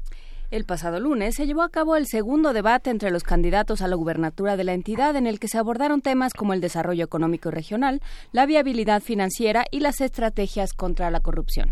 A este evento acudieron únicamente cinco de los ocho candidatos. Los faltantes fueron los independientes Antonio Ayón e Hilario Ramírez Villanueva y Antonio Echeverría García de la Alianza Juntos por Ti, PAN, PRD, PT, PRS. Entonces, ¿quién se fue? Lo que habrá que preguntarle, vamos a, hacer un análisis del proceso electoral en Nayarit, los actores, las opciones y las perspectivas con Eduardo Garzón, él es analista de Capital Media Nayarit y le agradecemos muchísimo que esté con nosotros esta mañana. Hola Eduardo, buenos días. Buenos días Juan Inés, buenos días Miguel Ángel, buenos días al auditorio. Pues sí, para poner en perspectiva esto que estamos viviendo en Nayarit, que es un proceso eh, único, es un proceso inédito, es algo que no había ocurrido en toda la historia en Nayarit, puesto que tenemos una competencia muy importante, sobre todo a partir del registro de candidatos independientes, más de 500 candidatos independientes para los diversos puestos de eh, a los que aspiran llegar, como ustedes mencionaban correctamente. Y aquí el punto bueno es que las encuestas en este momento marcarían como eh, privilegiado en las tendencias de voto al candidato de la Alianza Juntos por Ti, Antonio Echevarría García. Y esto habría hecho que sus asesores de campaña precisamente quisieran ponerlo a pues, eh, presumibles ataques en el Durrir. En esta tesitura, bueno, pues eh, avanza aliancista Antonio Echevarría como el más eh, favorecido en este momento en las tendencias, sin embargo, ciertamente los ataques a partir de este segundo debate en donde no se presentó y los ataques que ya había recibido en el primer debate pues han hecho que en alguna medida se vean expectativas en la campaña de quien le sucede en las preferencias que es el priista eh, Manuel Humberto Cota Jiménez. ¿A qué está apostando Manuel Cota en la campaña aquí en Nayarit? Básicamente a la estructura política de su partido. Cota ha tenido que reestructurar un PRI que estaba sumamente dividido a partir del liderazgo del gobernador en turno, Roberto Sandoval Castañeda, también priista, y Cota ha venido eh, ahora sí que restaurando los diferentes elementos de la estructura priista y está apostando fundamentalmente a ella para poder salir adelante en los comicios. Sin embargo, el panorama en Nayarit hace ver una situación que en este momento resulta adversa para el revolucionario institucional. La razón, todos los escándalos de corrupción en los que ha estado sumido el gobierno estatal en Nayarit, sobre todo a partir de la aprehensión del ex fiscal Nayarita Edgar Beatty en los Estados Unidos, una nota de impacto nacional que sin duda, bueno, pues cimbró las estructuras políticas en Nayarit de manera muy importante. En este tenor, bueno, pues tenemos estos dos competidores. Le seguiría el abanderado de Morena, Miguel Ángel Navarro Quintero, que ha hecho una campaña sumamente puntual, una campaña de denuncia muy en consonancia con las tesis de Andrés Manuel López Obrador, ha estado atacando sistemáticamente a PRI y a PAN, y bueno, ha conseguido que la animadversión social se canalice a través de su figura. Otro candidato que ha tenido una participación importante es el folclórico y pintoresco candidato independiente Hilario Ramírez Villanueva Lallín, con su estilo muy peculiar, con su lenguaje sumamente eh, particular. Bueno, ofensivo pues, también en buena parte, ¿no? Eh, de pronto sí, Y, y, en el primer debate, Lallín ya no asistió al segundo debate.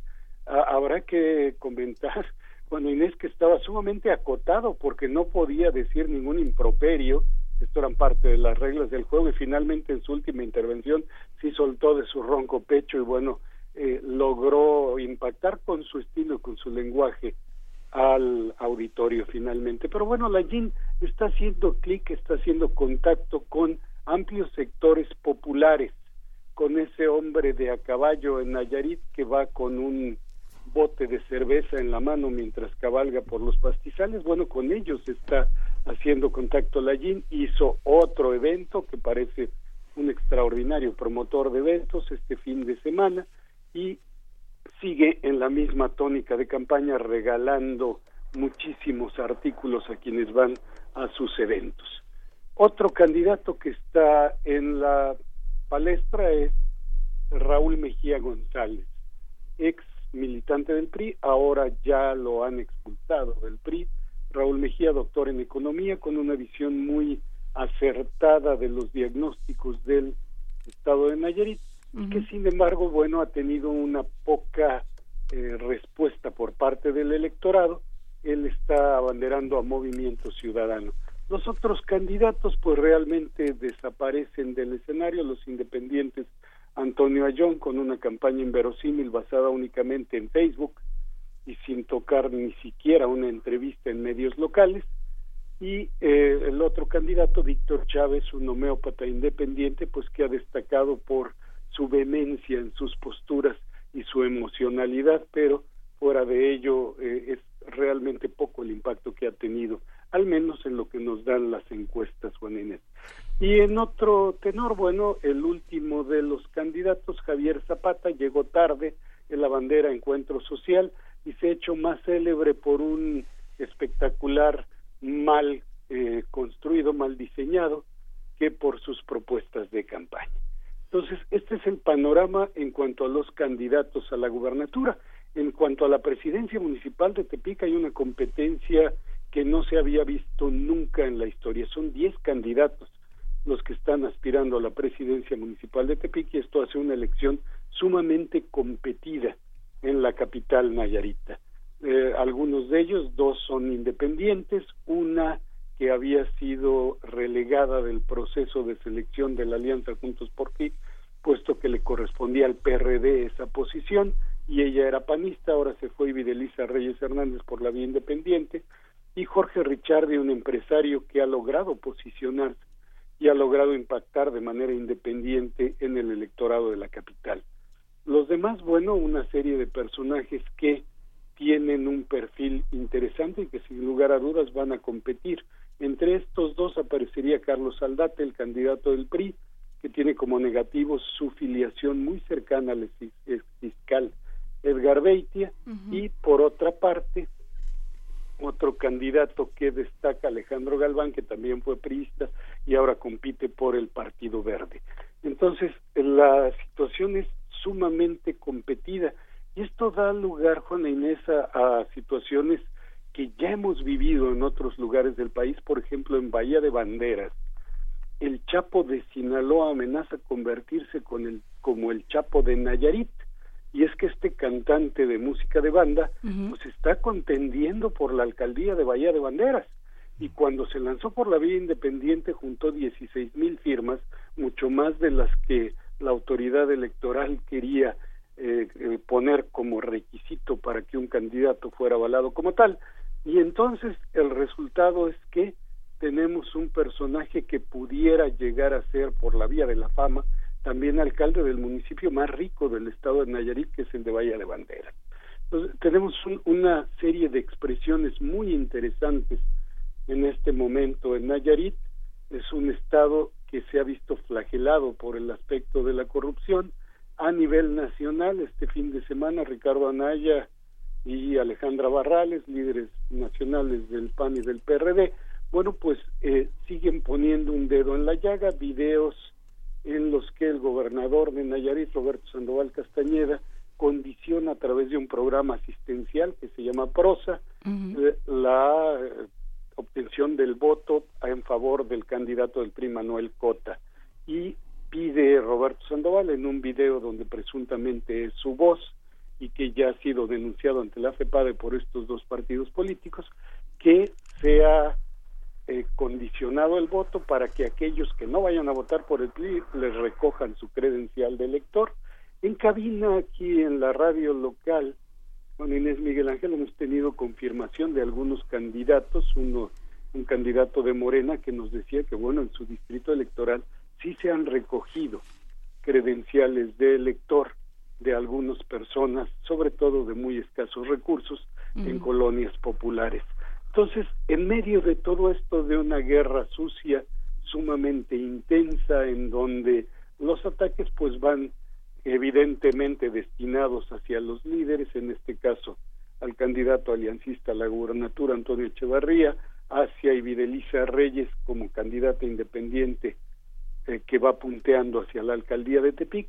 Y bueno, hemos visto un escenario de guerra sucia sumamente, eh, eh, ahora sí que se han enlodado de una manera muy cotidiana, quizá como lo siguen haciendo los partidos políticos y los actores políticos en esta especie de show mediático que desafortunadamente pues sigue acarreando rating y llamadas de atención por parte del electorado.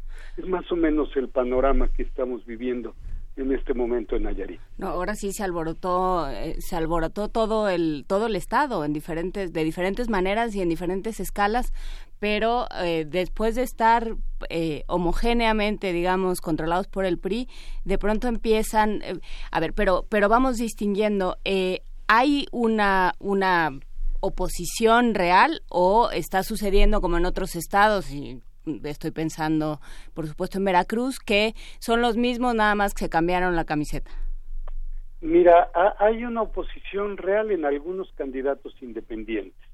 Eh, en el caso del candidato aliancista Antonio Echevarría García, bueno, él representa una fuerza política muy real que es la de su familia, es hijo del exgobernador Antonio Echevarría Domínguez, y como tal, bueno, también eh, su papá encabezó una alianza entre PAN-PRD en el 99 para llegar a la gubernatura de Nayarit y, ganó ampliamente precisamente por un proceso de animadversión hacia el revolucionario institucional.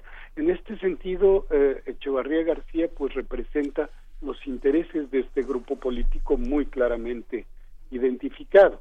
Eh, en otro sentido, bueno, eh, sí serían ex candidatos, los candidatos quiero decir expriistas, Miguel Ángel Navarro Quintero de Morena, Raúl Mejía González de Movimiento Ciudadano, bueno, ellos militaron prácticamente toda su vida en el PRI y ahora cambian de partido y abanderan otros colores. E ese es eh, más o menos el panorama. En cuanto a Hilario Ramírez Villanueva, Lallín, bueno, pues estamos con un independiente que fue muy vinculado, él se deslinda en el primer debate de el fiscal Edgar Beitia y denuncia ahí y más tarde nos lo confirmaría en una entrevista que eh, el fiscal le ofreció 200 millones de pesos por declinar su candidatura en favor del candidato del PRI Manuel Cota y dice Lallín yo no se los acepté ¿sí? él me había dicho 200 y de esos eran 100 para el fiscal y 100 para mí, denunció Hilario Ramírez. ¿Y se lo creemos? Porque ese muchacho tiene la boca muy floja, ¿no? efectivamente. Tiene una imaginación muy desbordada, ¿no? Parece que habría elementos para pensar que pudiera haberse dado esta oferta. Sin embargo, no sabemos si 200 la millones de cantidad Y la, y la capacidad de desmentido es nula, ¿no? La capacidad de que lo desmiente es nula. Eh, e- Eduardo, ¿cuál es la participación? Por primera vez eh, el, el, Consejo Empresarial eh, se hace visible. Eh, normalmente había estado detrás de las elecciones y detrás de los gobiernos pristas. ¿Cómo se hace visible hoy? ¿Qué participación tuvo en el debate y qué, quiénes son los empresarios que van a ser también parte de la elección en, en este proceso tan importante para el Estado? Miguel Ángel, es una pregunta muy importante porque normalmente, como lo señalas muy atinadamente, los organismos empresariales en Nayarit han estado subordinados a las fuerzas políticas. No hay que olvidar que vivimos aquí una suerte de capitalismo de Estado donde el gobierno es el gran patrón y donde el gobierno es el que manda política y económicamente. Y los grupos empresariales han estado normalmente afiliados a un partido o a otro si decimos Coparmex, normalmente estamos diciendo una afiliación con el grupo de los Echevarría. Si hablamos del Consejo Empresarial de Nayarit, es una afiliación a partir de la Cámara de la Industria de la Construcción muy cercana al PRI. Entonces, eh, en este sentido, llamó la atención que los dos organismos empresariales hicieron cada uno por su cuenta, el Consejo Empresarial, el debate, y Coparmex organizó una pasarela de candidatos y en este tenor tuvimos a eh, sobre todo algo que me pareció importante y que podría hacer que pudiéramos pensar que los organismos empresariales tratan de distanciarse por fin de los grupos de poder. Empiezan a preguntar los cómo a los candidatos. No solamente se quedan en la propuesta, en el concepto donde los candidatos, ustedes lo saben también como todo el auditorio, nos dicen que van a crear empleos y van a hacer maravillas económicas, pero ahora los organismos empresariales se enfocaron a los cómo. Díganos cómo le va a ser candidato para que esto que nos está ofreciendo realmente pueda tener viabilidad. Y en este sentido parece que pudiera ser un viso de esperanza de que los organismos empresariales tomaran su lugar dentro de la sociedad civil y pudieran establecer una distancia con los actores políticos. Y hay otro tema, además de los, ah, o sea, otro otro sector, además de los sectores empresariales, es qué pasa con el resto de la población, porque, bueno, no no deja de ser sintomático que la YIN esté donde está. Eh, digamos, habla de, igual que muchos otros fenómenos en, en Nayarit, en México y en el mundo, que dicen basta de los políticos tradicionales, basta de la corbata, eh, las, la corrección política, los, los discursos ensayados, eh, ¿no? De todo esto, los, los candidatos encominados. Vamos a al que es como nosotros. Pero claro, el que es como nosotros es como representa de alguna forma lo peor de nosotros pensando en problemas de misoginia, en problemas de abuso de autoridad, de, em, falta de respeto a ciertas reglas y ciertos límites, eh, a cierto cinismo en su manera de conducirse, a falta de respeto por las, eh, las formas y, las, eh, y los acuerdos sociales y políticos. Entonces, ¿qué pasa también? ¿Qué nos está diciendo? ¿Quién está apoyando a la YIN, digamos, en términos sociales? ¿Qué está provocando? Son, son aspectos sumamente interesantes porque la YIN es un fenómeno social que vale la pena analizar con mucha precisión. Es un tipo sumamente inteligente que ha creado su propio personaje, es un extraordinario actor y, y de pronto lo comenta con toda facilidad. ¿Qué creen ustedes que no sé decir policía? Pero a la gente le gusta que diga policía, se sienten identificados conmigo y, y creen que, que yo hablo así y entonces la Yin a través de estos códigos del lenguaje, a través de su vestimenta, de su sombrero, de su camisa heroica a cuadritos azules, bueno, sigue manteniendo esta postura, sigue creando su personaje y sigue diciéndoles que son unos rateros, que no fue al debate porque son los mismos y nada más hablan finito, dice él, y no han hecho nada. Sin embargo, tiene una conexión popular extraordinaria la gente de las rancherías, la gente que tiene muy escasos recursos, eh, tiene muchas veces la intención de voto y así lo han manifestado muchos encuestadores por la porque les regaló algo, porque les dio el billete de 200, las botellas de tequila o la silla en la que está sentado el viejecito a la puerta de su casa en la costa y él dice, bueno, la sí me regaló algo en este sentido, bueno, la YIN estaría medrando con este pueblo sumamente frágil, con este pueblo sumamente vulnerado, vulnerable también, vulnerado y vulnerable, muy necesitado. Y que está eh, ávido de recibir ayuda, de recibir apoyo. La YIN sí representa, y esto hay que decirlo con todas sus letras, una esperanza para este sector una esperanza que se ha visto frustrada sistemáticamente con todos los políticos que los visitan, los tratan de seducir durante las campañas y jamás regresan a ellos. Entonces la YIN está capitalizando toda esta necesidad social de una manera muy inteligente, pero sí ciertamente, como bien lo señalas, eh, ahora sí que eh, rompiendo límites y sin embargo esos límites y esas estructuras parece que han sido perdonadas socialmente.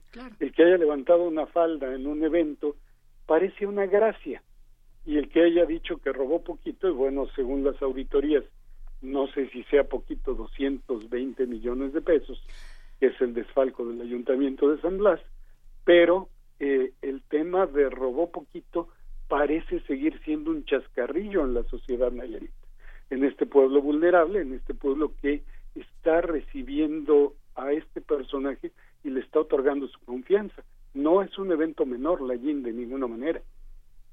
No, y valdrá la pena conforme se conforme se acerque el proceso que ya viene eh, corriendo, eh, que platiquemos más. Eh, Eduardo Garzón, analista de Capital Media Nayarit, muchísimas gracias por este cumplidísimo y, exacto análisis y por esta conversación. Ojalá podamos repetirla. Con todo gusto. Gracias, Eduardo. Estaremos al habla entonces. Muchas gracias. Primer movimiento. Hacemos comunidad.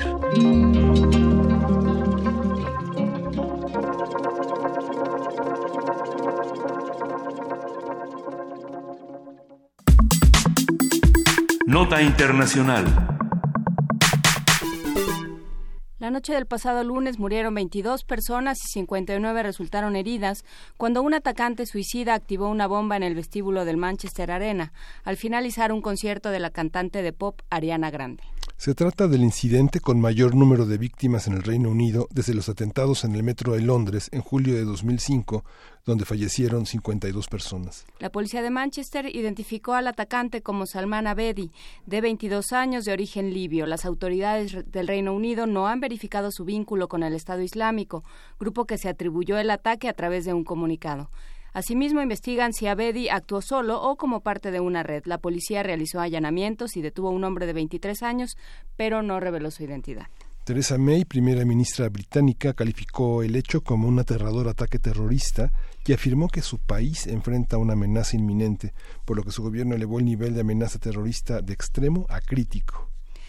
Eh, ante este ataque fue suspendida temporalmente la campaña electoral británica rumbo a los comicios del 8 de junio, donde será elegido el nuevo primer ministro. Y para hablar con nosotros de todo ello, está ya en la línea y se lo agradecemos muchísimo el doctor Javier Oliva, él es profesor investigador de la Facultad de Ciencias Políticas y Sociales. Buenos días, doctor Oliva, gracias por estar con nosotros. ¿Qué tal, Juan Inés?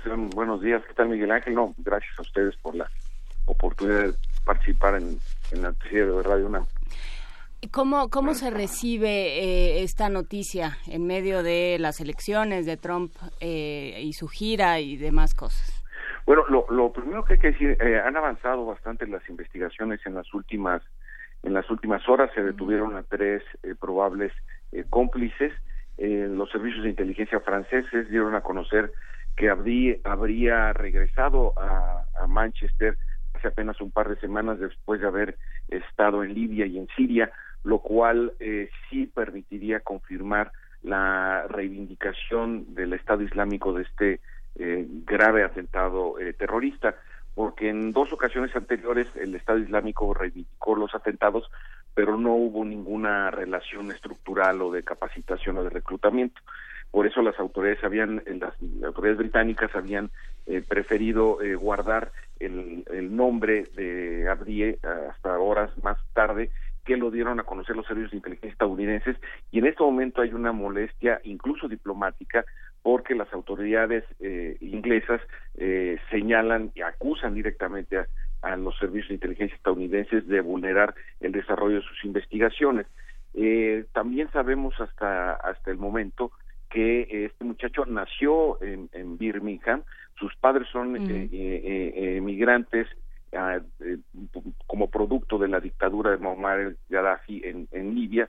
Y por otra parte también el elevar a este nivel de máxima eh, alerta, es decir, a estado crítico, significa que eh, las Fuerzas Armadas pueden hacerse cargo de ciertas labores de vigilancia para disuadir o prevenir las acciones de potenciales terroristas, de tal manera que esta, este nivel crítico no se veía desde el 2007 cuando se logró desmantelar un atentado terrorista que estaba a minutos de perpetrarse en el aeropuerto de Glasgow, en Escocia. Entonces, sí estamos en un contexto muy eh, crítico porque además eh, cabe recordar, eh, Juana Inés, que el, el, 23 de junio del año pasado, cuando se realiza el Brexit eh, en el Reino Unido, eh, resulta que buena parte del electorado eh, sufragó eh, con el prejuicio de controlar la migración irregular y por supuesto con no pocas dosis de xenofobia.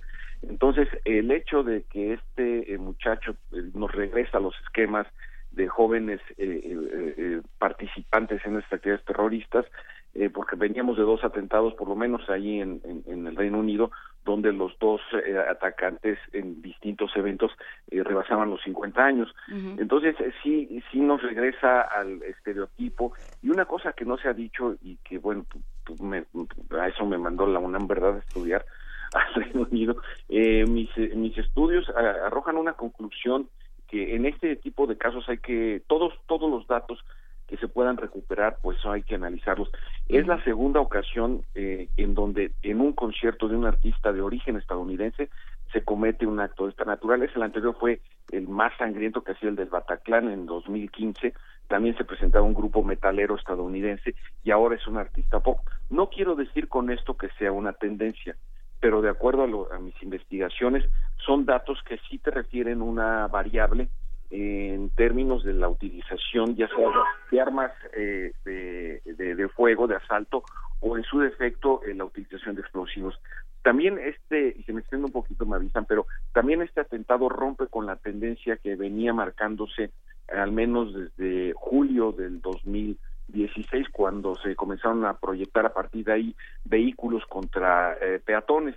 Eh, recordaremos otro más en Múnich, en un mercadillo de, de fin de año, donde también eh, eh, murieron varios eh, transeúntes, y el más reciente, el que se eh, llevó a cabo hace casi exactamente un mes, a- muy cerca del, del Parlamento y del Big Ben, donde murieron seis seis paseantes, entonces, además de la utilización de cuchillos, entonces había habido una, una mudanza a la utilización de artefactos de vida cotidiana para cometer actos terroristas y ahora volvemos al eh, lamentable patrón eh, tradicional de los explosivos.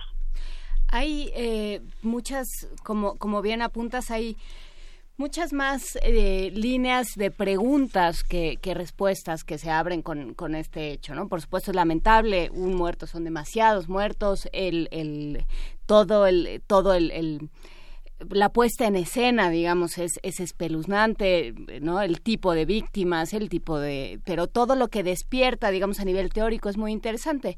Se, se vuelve a conjurar la... Vuelve a aparecer la discusión de libertad contra seguridad, ¿no? ¿Qué De- de- tanto vas a restringir la posibilidad de ir por el mundo, de ir a un concierto?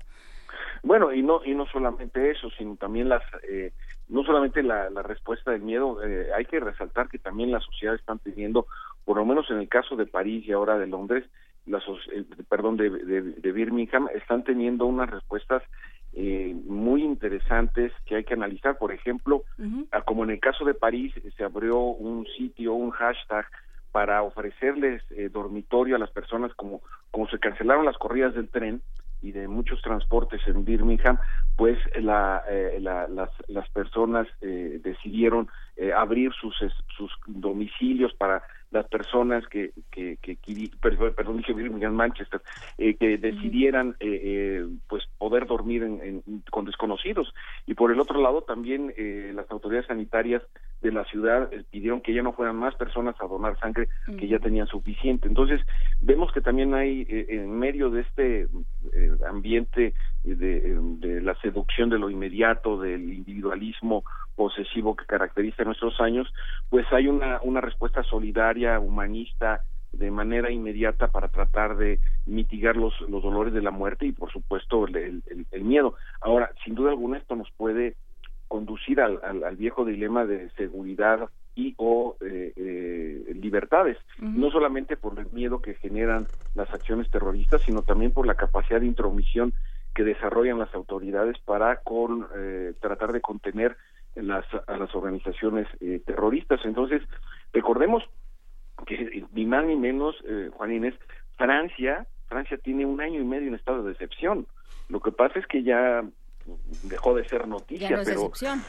pero pero está es un es un estado ya no es, ya es un estado casi de normalización en efecto y, y esto esto nos da una idea que de las las tres democracias liberales que fundaron la democracia contemporánea, como es la de Estados Unidos, la del Reino Unido y la de Francia, en este momento se encuentran notablemente bajo presión.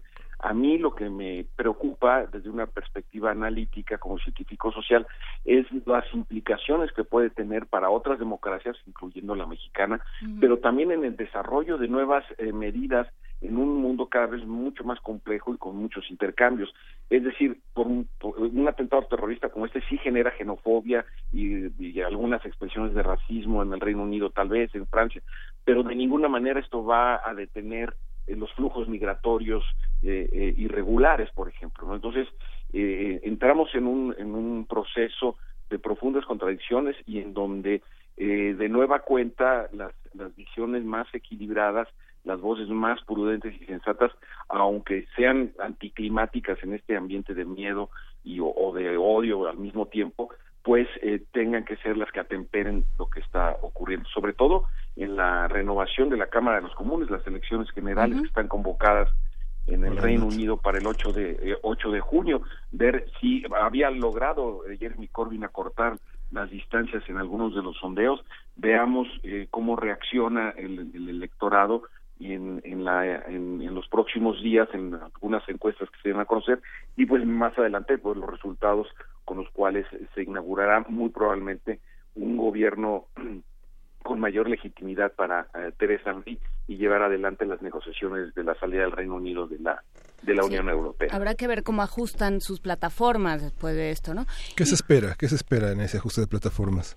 Mira, eh, en, el, en el Reino Unido no, no, no, no hay eh, digamos, la posibilidad siquiera eh, eh, ética de utilizar estos eventos como plataforma político-electoral, ni mucho menos. Hay un, un serio respeto a este tema y, y, lo digo con toda gravedad porque, pues, lamentablemente en, pues, no más voltemos a ver el Estado de México, ¿no?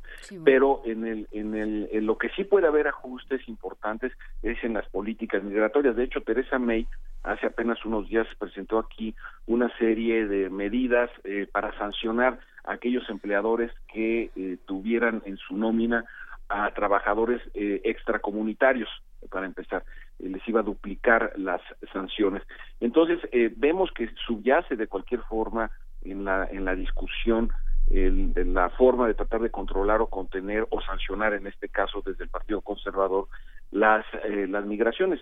Me parece que el, el, el gobierno, la, la, propuesta de gobierno que trae Jeremy Corbyn es la más eh, izquierdista, se le ha calificado en el Reino Unido desde hace muchos años, pero lo mismo también a Teresa May han, han, utilizado de nueva cuenta el argumento de la injerencia del Estado en la, en la economía. Ahora, no dudo que en un par de días, eh, que es eh, lo que se ha eh, fijado como suspensión para las, las campañas, tengan que haber posicionamientos respecto de la migración ilegal.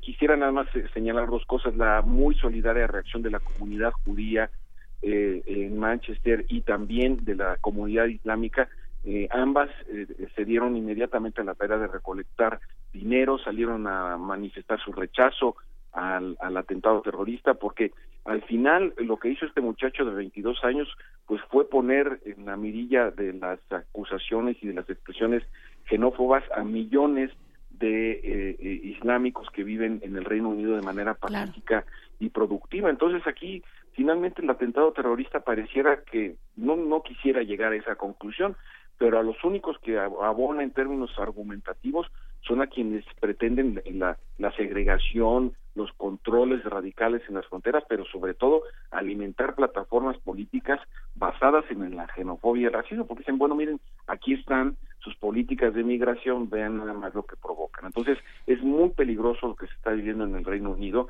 no obstante la buena noticia de la del triunfo de, de, Macron, que ahí todavía falta estudiar quiénes votaron por él y quiénes votaron por él en contra del, del Le Pen, ¿no? Pero ya sería materia de otro de otro análisis. Ya sería para formarse en otra ventanilla, pero te eh, nada más me, me gustaría cerrar con otra reflexión que hacía alguien ayer, alguien que se dedica a estudiar temas de violencia y decía eh, eh, no es muy, digamos, no es que haya más atentados ahora en Europa, ¿no? Pero, lo que, pero antes los perpetraban pensando en las épocas de Leri, pensando en las épocas de ETA.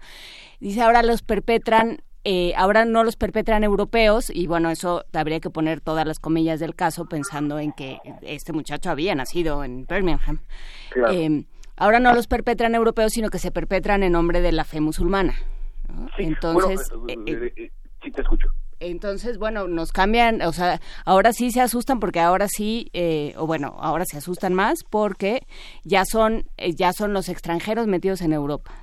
Bueno, lo, lo, lo que pasa es que también los flujos migratorios también han, han, aumentado y lo que pasa es que el, el terrorismo, como muchas expresiones eh, contemporáneas, pues también evoluciona. El terror- terrorismo tiene básicamente cuatro causales eh, que po- podemos o no estar de acuerdo con el origen, por yo en mi caso particular, por supuesto, rechazo todas estas expresiones de violencia, pero el terrorismo tiene cuatro orígenes. El primero es son las reivindicaciones étnicas, la segunda son las reivindicaciones de carácter soberanista, tendríamos una tercera que son las reivindicaciones religiosas y por último las reivindicaciones de carácter ideológico. Pueden mezclarse, ¿no? Desde luego pero ya cuando el- el- el- eh, los planteamientos que dan origen a las causales de actos como el de el, de Manchester del lunes eh, pasado en la- casi a las 11 de la noche hora local eh, lo que estamos viendo es una mudanza de las de las de las eh, explicaciones o justificaciones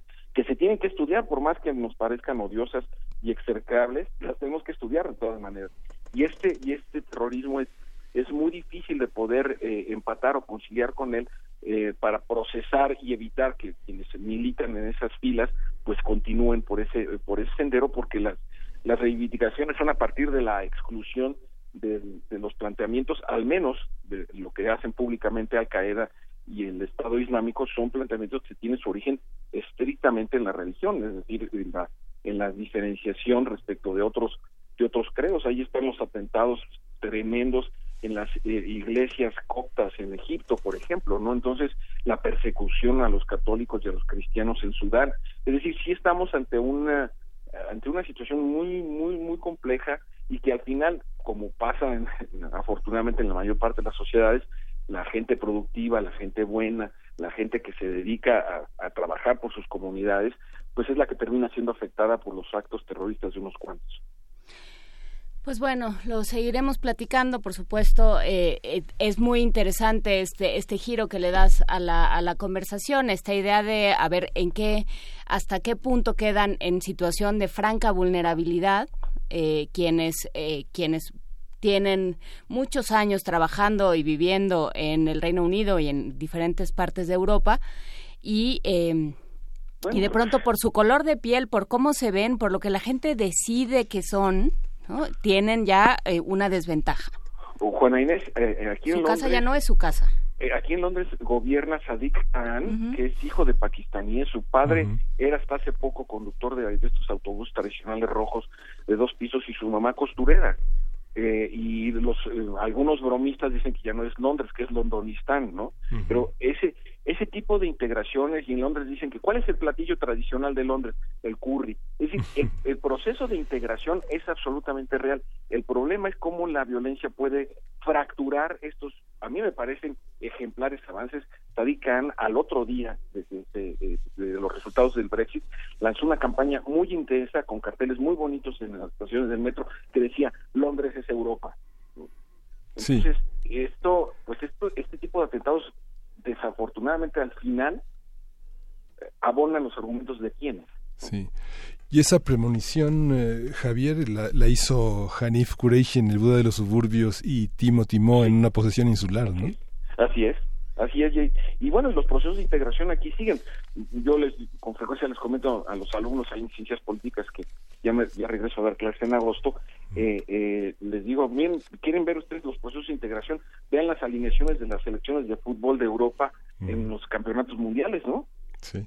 Entonces ahí se ve un clarísimo proceso de integración, eh, afortunadamente a través de un deporte sí comercializado y lo que queramos, pero finalmente no es algo que, que encierre necesariamente una violencia eh, de este tipo eh, como la que se vivió el, el lunes pasado allá en Manchester. Pues más o menos, pero bueno, también lo vamos a platicar. Muchísimas gracias, qué bueno que regresas, qué bueno por nosotros, qué pena por ti, Gerardo Oliva. Se nos acaba el viático, pero te agradecemos muchísimo que estés esta mañana con nosotros. Con mucho gusto, no, muchas gracias a ustedes, que tengan un buen día. Un abrazo. Hasta luego. Hasta pronto. Hasta luego. Primer movimiento.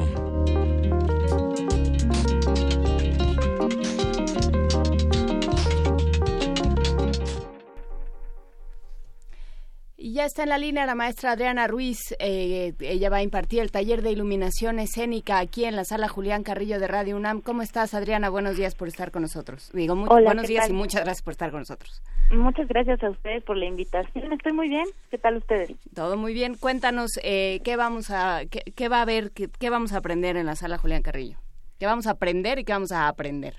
Claro, eso espero que, que se usen las dos. Ok. Eh, vamos a eh, repasar lo que son las bases de la iluminación escénica, específicamente para eh, todo lo que tiene que ver con artes escénicas. Por eso es el título muy específico. No vemos show, no vemos conciertos, vemos danza, teatro, ópera. ¿no? Entonces, es ¿por qué separarlo de otro tipo de iluminaciones? Porque la forma de diseñar pues tiene diferentes necesidades, en tanto que hay que atender ya sea un texto dramático, ya sea una pieza coreográfica o ya sea un texto y partitura operística. Muy bien, este, entonces vamos a hablar de danza, vamos a hablar de teatro, vamos a hablar de ópera, vamos a hablar eh, de la iluminación como vestido de, de, un, de un espacio. Sí, mm, eh, más que un vestido, pienso que la luz es parte del discurso plástico. Muchas veces se da por sentado en tanto que la luz es parte de nuestro mundo natural y cotidiano, que pues la luz existe. Sin embargo, cuando abstraemos la realidad y la llevamos a un escenario, lo que estamos haciendo es pues traducir el discurso de la cotidianidad, de la realidad. Y es ahí donde el papel del iluminador se vuelve fundamental, porque el lenguaje plástico que la luz va a transmitir al espectador puede cambiar totalmente la atmósfera, independientemente de cuáles sean los diseños de vestuario o escenografía o cómo sean las actuaciones o interpretaciones. El- la luz nos va a llevar a los lugares sensibles que, eh, pues ahora sí que los artistas que están creando en equipo este proyecto quieren que el espectador transite es, es por ahí donde va el taller, ¿no? A concientizar al futuro iluminador de esa importancia, ese papel fundamental más allá de del simple hecho de que exista luz para que se vea la escena, ¿no? Sí, tiene que ver con construir un espacio. Miguel Ángel, ¿tú sabes más de estos temas? Hay un público, tiene que saber el público al que está dirigido el curso algo sobre iluminación o puede ser cualquier persona que le interese la iluminación como señalan en los objetivos del curso. Gracias por la pregunta. Cualquier persona esté diseñando este taller eh, como un curso básico, introductorio, va, voy a ir, digamos, como llevando a los alumnos de la mano para que, sin necesidad de que tengan conocimientos previos, tengan las bases necesarias para que ellos comiencen una carrera como iluminadores. Por supuesto, es un tema muy vasto. Si nos queremos meter a fondo y de lleno, pues hay horas y horas de investigación y de estudio que, que invertir, ¿no? Desde los aspectos técnicos, los aspectos artísticos, conjunta muchos elementos lo que es la iluminación escénica, más eh, está enfocado justamente a que las personas empiecen a, a conocer este este lenguaje y lo sepan manipular desde la perspectiva técnica, conociendo cómo se plantea técnicamente un diseño de iluminación y la otra parte que para mí es fundamental porque pues es como transmitirles una de mis más grandes pasiones que es el diseño de iluminación es esta parte de generar un contenido estético. Y esta, esta eh, bueno, el curso máximo, mínimo cinco personas, máximo 20, es fundamental para las compañías independientes, los actores, los eh, integrantes de producción que inician el trabajo escénico, poder dialogar con los grandes técnicos de los espacios teatrales que a veces son, a veces son un poco rudos y mezquinos con esta parte, ¿no? Pues mira, la verdad que yo en todo México tengo la suerte de poder decir que me faltan tres estados para conocer toda la República y eso gracias a mi trabajo como diseñadora escénica. Y en todo México siempre he tenido la fortuna de conocer seres humanos maravillosos en el área técnica. Eh, tenemos en México eh, la naturaleza de que a diferencia de países europeos o de Estados Unidos, los técnicos no tienen una formación profesional. Eso significa que todos han ido aprendiendo o sobre la marcha o a partir de lo que ellos mismos han investigado o porque son hijos de una tradición de técnicos, ¿no? Sobre todo en el Centro Cultural del Bosque, en la UNAM pasa mucho eso, ¿no? Que su- desde su abuelo han estado en este teatro trabajando, entonces van pasando la información. Y la verdad es que yo he tenido experiencias fantásticas porque siempre me encuentro seres humanos entregados, dispuestos como a, aprender más, a transmitir lo que saben. nunca me he topado con esta cara de los técnicos como como lo mencionas y yo me siento muy afortunada por por eso, ¿no? Pero sí es importante que los diseñadores podamos tener un lenguaje que abra la comunicación entre nuestros nuestras inquietudes expresivas, ¿no? Y aterrizarlo con el equipo técnico a las realidades materiales, que muchas veces te lo digo eh, en mi experiencia, pues hay que reducir de no sé, unos 30 aparatos que tiene tu diseño de iluminación a 8, ¿no? Porque llegas a foros improvisados, sobre todo en el norte del país fue donde más me tocó, pues en ciudades que no hay teatros y se necesita llevar la cultura. Adriana Ruiz, eh, ¿a dónde nos comunicamos? Es el del 5 al 28 de junio este esta propuesta en aquí en la sala Julián Carrillo de Radio UNAM. ¿En dónde, ¿De dónde nos inscribimos? Mira, eh, pueden llamar al 5623-3273, en donde les dan toda la información, o buscarme directamente en mi fanpage de Facebook como Clarice Monde, con doble S y E, Clarice Monde. Ahí también yo estoy atendiendo las preguntas, las inquietudes, este, para pues que obtengan más información de qué trata el curso si así lo desean. Perfecto, 56 23 32 73. Clarice Monde en Facebook lo vamos a poner todo en nuestras redes. Te agradecemos muchísimo Adriana Ruiz esta conversación y buena suerte con el curso. Por aquí nos veremos. A ustedes excelente día. Un abrazo, hasta luego. Primer movimiento. Hacemos comunidad.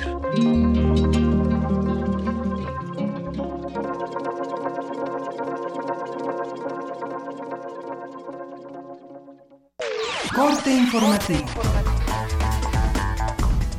La UNAM.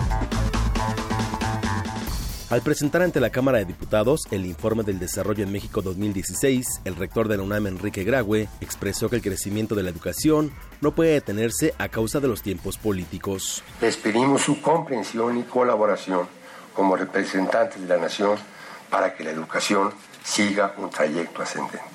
Los meses por venir van a ser muy difíciles. Dicen que son los tiempos políticos, e indudablemente lo son. Pero esto no puede ser el pretexto para limitar el desarrollo de nuestra nación. La educación no puede detener su crecimiento. No puede estar sujeta de cuotas o a, reportes, a recortes presupuestales generalizados. Sin educación, el país no tendrá un futuro cierto. A mí me queda clarísimo.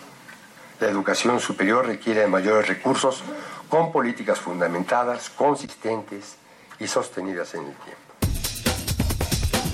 Nacional. Periodistas y familiares de Salvador Adame realizaron una marcha en Morelia, Michoacán, para exigir al gobierno del estado utilizar todos los recursos posibles para la aparición con vida del director del canal 6 TV Media. La embajadora de Estados Unidos en México, Roberta Jacobson, lamentó el secuestro del periodista Salvador Adame, urgió la acción de las autoridades para encontrar con vida al comunicador. Las embajadas de los Estados miembros de la Unión Europea acreditados en México, así como la representación de Noruega en nuestro país, también condenaron la desaparición del periodista. Medios de comunicación nacionales e internacionales, así como la Sociedad Interamericana de Prensa, denuncian la ofensiva asesina que han padecido periodistas al investigar y difundir las actividades del crimen organizado en México. En un desplegado que se publica hoy, sitios web, periódicos, televisoras, radiodifusoras y agencias informativas demandan al Estado garantizar el derecho a la información en nuestro país. Por falta de respuesta del gobierno federal a la denuncia por espionaje contra defensores de derechos humanos de México, organizaciones civiles anunciaron su salida de la Alianza por el Gobierno Abierto. Economía y finanzas. El secretario de Economía, Alfonso Guajardo, dijo que en la renegociación del Tratado de Libre Comercio de América del Norte se debe aclarar la ruta a seguir. Que la defensa del tratado no está en las manos exclusivamente de México o de Canadá, si no están en las manos de todos aquellos que son parte de los beneficios de NAFTA en todos los sectores, manufacturas, agricultura, servicios en los Estados Unidos. Por su parte, Juan Pablo Castañón, presidente del Consejo Coordinador Empresarial, destacó que en esta negociación México tiene que apostar a la innovación y desarrollo de nuevas tecnologías. Ya somos un país manufacturero en nuestra alianza con nuestros principales socios comerciales. Tenemos que atraer el talento para ser un país de alta tecnología y esto llevarlo a generar oportunidades a, a otras áreas del país. Internacional. El presidente Donald Trump contrató a su abogado particular Mark Kasowitz para integrar un equipo legal que lo represente en la investigación sobre la injerencia rusa en las elecciones estadounidenses. El recién reelecto presidente de Irán, Hassan Rouhani, reiteró que mantendrá su programa militar. La agencia Moody's rebajó la calificación de la deuda a largo plazo de China ante las expectativas de que la fortaleza financiera de la segunda economía mundial se resiente en los próximos años, mientras su deuda sigue aumentando. Escuchas XEUN Radio UNAM.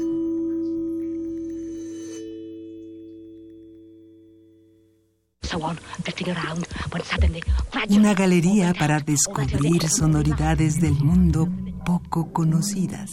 Abre la puerta del Gabinete de Curiosidades.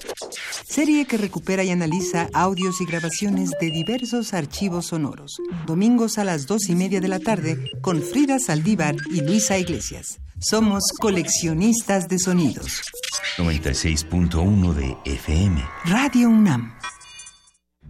Ballets de todos los tiempos. Música medieval, barroca, moderna. Los sonidos que hacen mover al cuerpo en un solo programa. Diáspora de la danza, lunes a viernes a las 6.40 de la mañana y su retransmisión a las 3 de la tarde. Por el 96.1 de FM. Radio UNAM.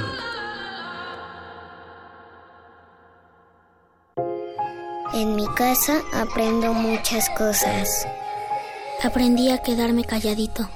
También me enseñaron a aguantarme las ganas de llorar.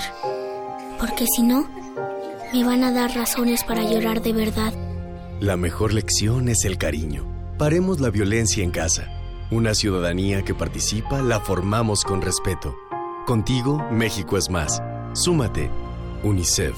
Instituto Nacional Electoral. INE. 10 frasquitos de gel desinfectante, 8, 7, 6 5, 4 caldos de cultivo, 2 compostas, un invernadero sonoro. En este ambiente se experimenta la nueva música en compañía de sus creadores. Cultivo de hercios, frescura en la flora musical. Lunes y jueves, 21 horas, por el 96.1 de FM. Radio UNAM.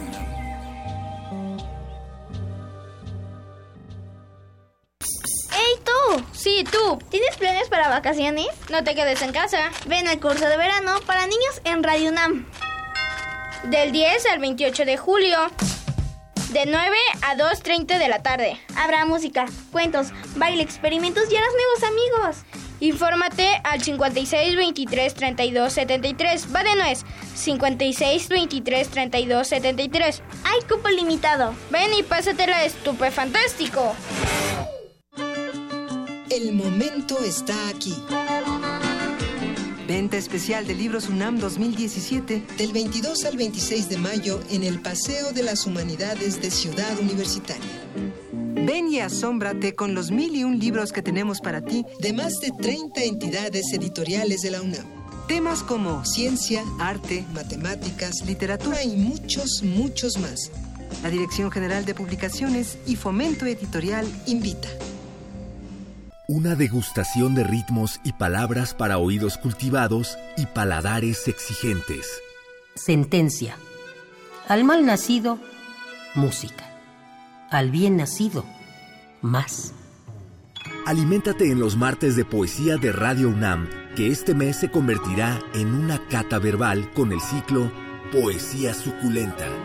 Margarita Castillo, Mónica Mansur, Miriam Moscona, Yamile Paz Paredes y Elsa Cross.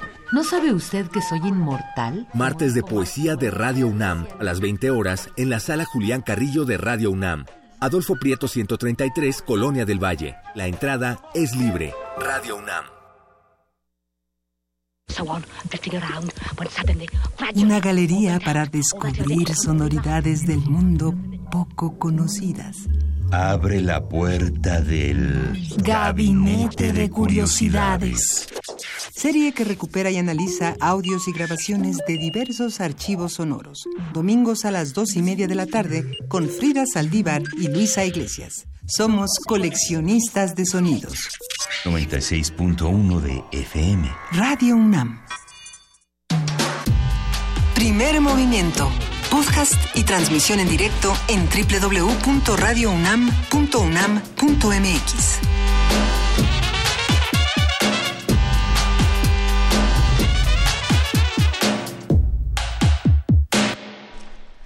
Son las 9.10 de la mañana, continuamos aquí en primer movimiento y tenemos boletos, eh, Juana Inés.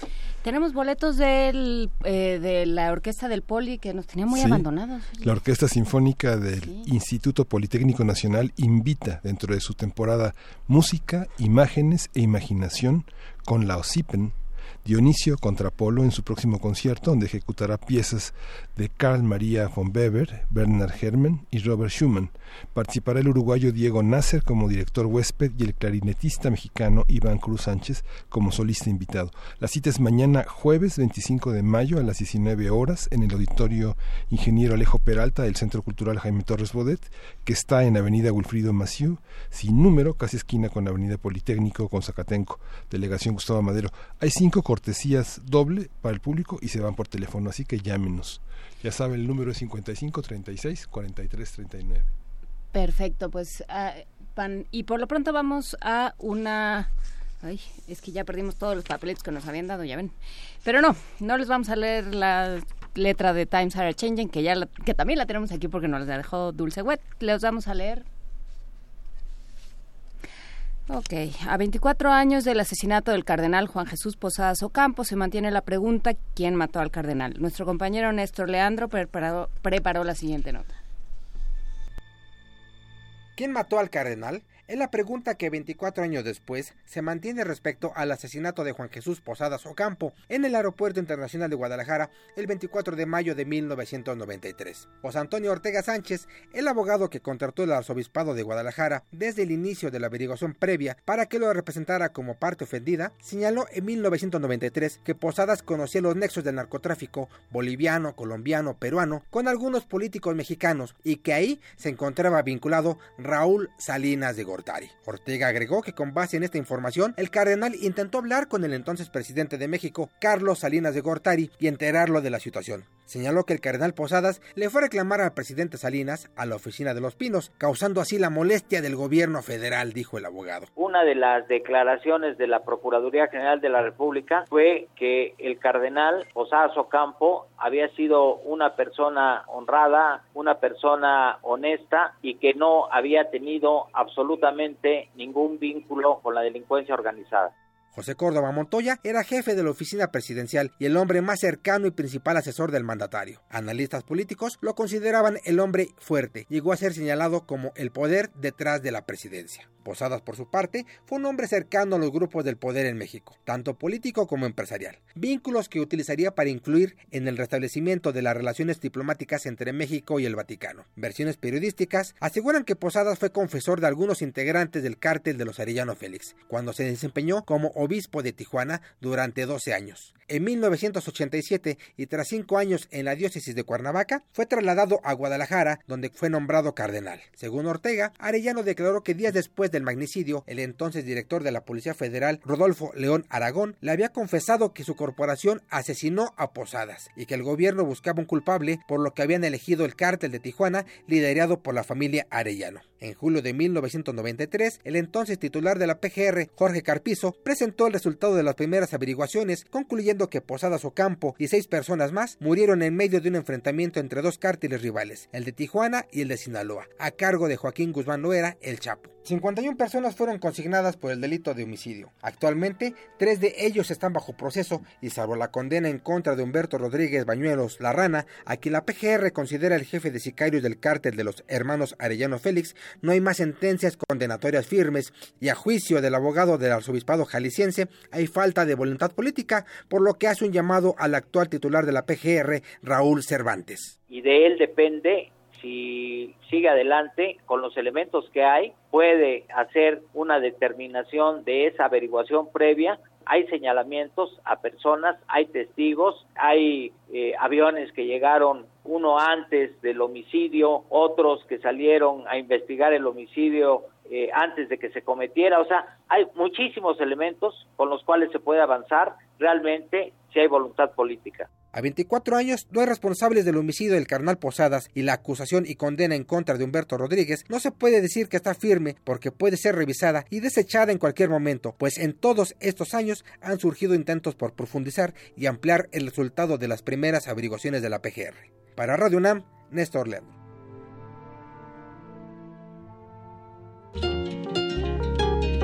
Primer movimiento.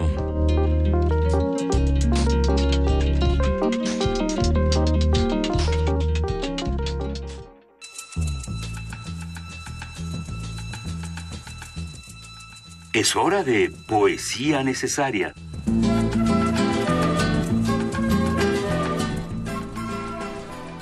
De la mañana y es hora de poesía necesaria, Miguel Ángel. Sí, fíjate que voy a, leer Nocturno Sueño de Javier Villarrutia, que forma parte del material de lectura número 15 que publicó eh, la UNAM. Y la selección y nota introductoria de este material que está también en PDF la hizo Octavio Paz. Y luego a propósito del trabajo que presenta Margie Bermejo y mi voz ya no es mía Javier Villorrutia en el que se presentó ayer ayer se inauguró se estrenó esta esta obra un, ejercicio un espectáculo de creación colectiva con la idea original y la dirección de Margie Bermejo que va a estar en la Casa de la Paz en Cozumel 35 los el 30 de mayo y el lunes 29 y 5 de junio en homenaje a, a Millie, su hermana, que falleció hace tres meses en, en Boston. Nocturno Sueño está dedicado a Jules Superville y dice así. Abría las alas profundas el sueño y voces delgadas, corrientes de aire, entraban. Del barco del cielo, del papel pautado, caía la escala por donde mi cuerpo bajaba. El cielo en el sueño, como en un espejo, la calle azogada, dobló mis palabras, me robó mi sombra, la sombra cerrada, quieto de silencio, hoy que mis pasos pasaban. El frío de acero a mi mano ciega armó con su daga para darme muerte. La muerte esperaba. Y al doblar la esquina, un segundo largo, mi mano acerada encontró mi espada. Sin gota de sangre, sin ruido ni peso, a mis pies clavados vino a dar mi cuerpo. Lo tomé en los brazos, lo llevé a mi lecho cerraba las alas profundas el sueño. Primer movimiento. Hacemos comunidad.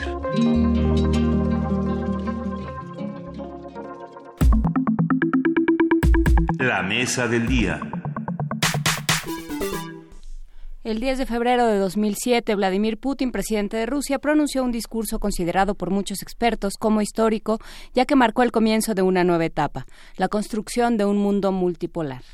En su intervención en la Conferencia de Seguridad de Múnich, el mandatario ruso condenó los esfuerzos de Estados Unidos por construir un mundo unipolar. También criticó el acercamiento de la OTAN hacia las fronteras de Rusia y pidió paciencia sobre el programa nuclear iraní entre otros asuntos. Entre otros asuntos que siguen reverberando en este momento. Eh, desde entonces, los cambios geopolíticos como la revolución informática, la globalización, el neoliberalismo y la crisis de 2008 han propiciado la conformación del nuevo, de esto que llamamos el nuevo orden multipolar y vamos a empezar por, por problematizar este mismo término. Estados Unidos sigue sobresaliendo pero en la lista de potencias mundiales con influencia económica y militar se encuentran países como Rusia, la Unión Europea, China y las BRIC. De acuerdo con el artículo Capitalismo actual, crisis y cambio geopolítico global, publicado en la revista Economía UNAM, este nuevo orden multipolar está constituido por dos bloques, aquellos países que están bajo predominio del neoliberalismo y los antagónicos, que son estados nacionales de economía mixta. Conversaremos sobre este tema, empezaremos a conversar porque es amplísimo, con Ana Teresa Gutiérrez del CIDE, ella es profesora investigadora del área de política internacional del Departamento de Política y Cultura de la UAM Xochimilco, y con Eugenio Anguiano, ex embajador de México en China y académico. Les agradecemos eh, muchísimo a los dos que estén en estos, en estos micrófonos esta mañana. ¿Cómo están? buenos días. Buenos días. muchas gracias. Gusto saludarlos. Muchas gracias. Eh, Ana Teresa, ¿podemos hablar de multi ¿qué, ¿qué, tanto podemos hablar de multipolaridades? ¿Qué tanto estamos de acuerdo con el término? Bueno, me parece que es correcto porque después de la caída de la Unión Soviética en 1991 y más o menos hasta el año 2000 podemos decir que se vivió un periodo de hegemonía estadounidense, el modelo de poder mundial era unipolar, pero a partir de la llegada al poder de Vladimir Putin, este empezó a reposicionar a Rusia y Rusia, debido también a los altos precios del petróleo en ese momento, pudo reconstituir su aparato energético y militar. Y por lo tanto, tenemos que se vuelve una potencia en reposicionamiento. Por otra parte, también China comienza a ser una potencia económica muy importante. Se preveía que sería que tendría el PIB más alto para el año 2025 eh, a nivel mundial, pero esto ya se ha cumplido y por lo tanto podemos hablar de que hay en la escena mundial un mundo multipolar. Eh, embajador Eugenio Anguiano, ¿cómo, ¿cómo vemos el mundo? ¿Cómo nos ha cambiado el mundo? Y China en particular.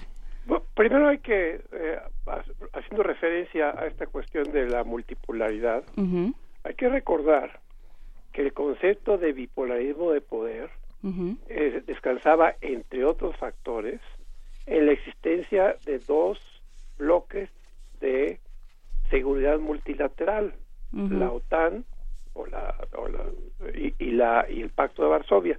Se derrumba el Pacto de Varsovia, entonces casi por, por eliminación se habla de, en ese concepto de bloques, bloques militares multilaterales, se habla de la existencia de un periodo de, de unipolarismo.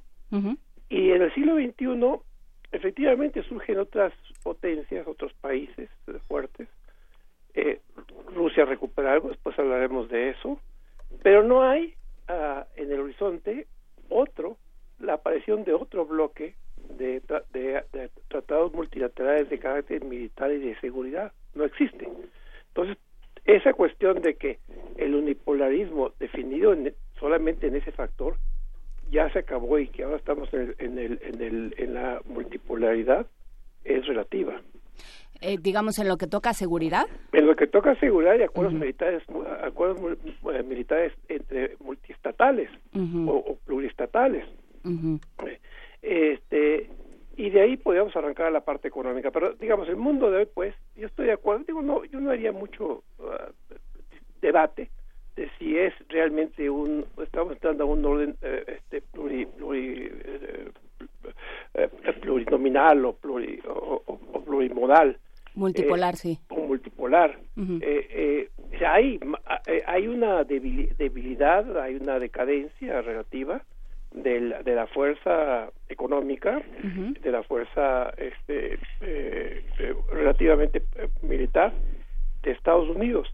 Pero los márgenes de maniobra siguen siendo muy grandes. El mundo de hoy no tiene todavía, a mi juicio, configurado un un orden político mundial como, como los que han existido desde desde 1648 hasta después de la Segunda Guerra Mundial en la historia del mundo.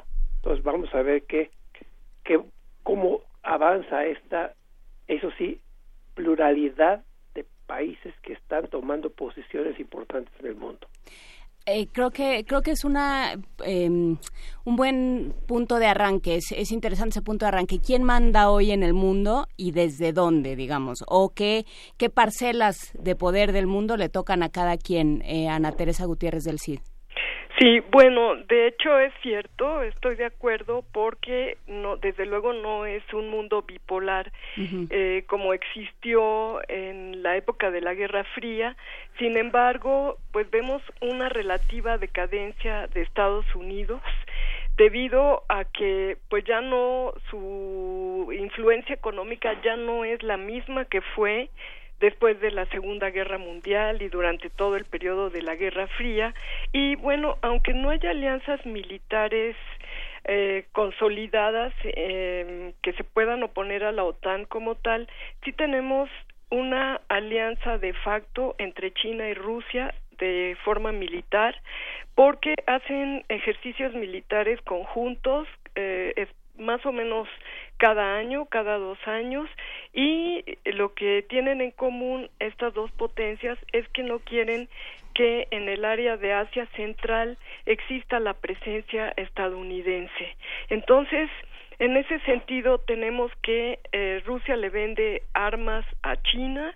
China tiene ya bastante eh, acopio de armas y además está haciendo sus propias armas y por lo tanto tenemos que si bien no existe una alianza consolidada, sí existe un consenso y también que se da por la Organización de la Cooperación de Shanghai, donde eh, China y Rusia son la base y por lo tanto podemos decir que aunque es incipiente, sí vemos que se está dando la emergencia de un mundo multipolar.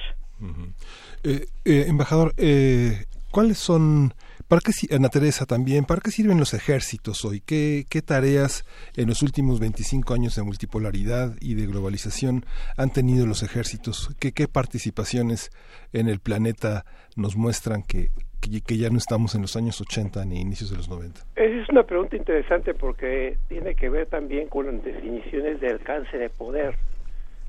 y ahí es donde ahí es donde la, eh, lo que acaba de explicarnos la, doctora eh, Ana Teresa Gutiérrez, decir, tiene muchos asegúnes, tiene muchos matices.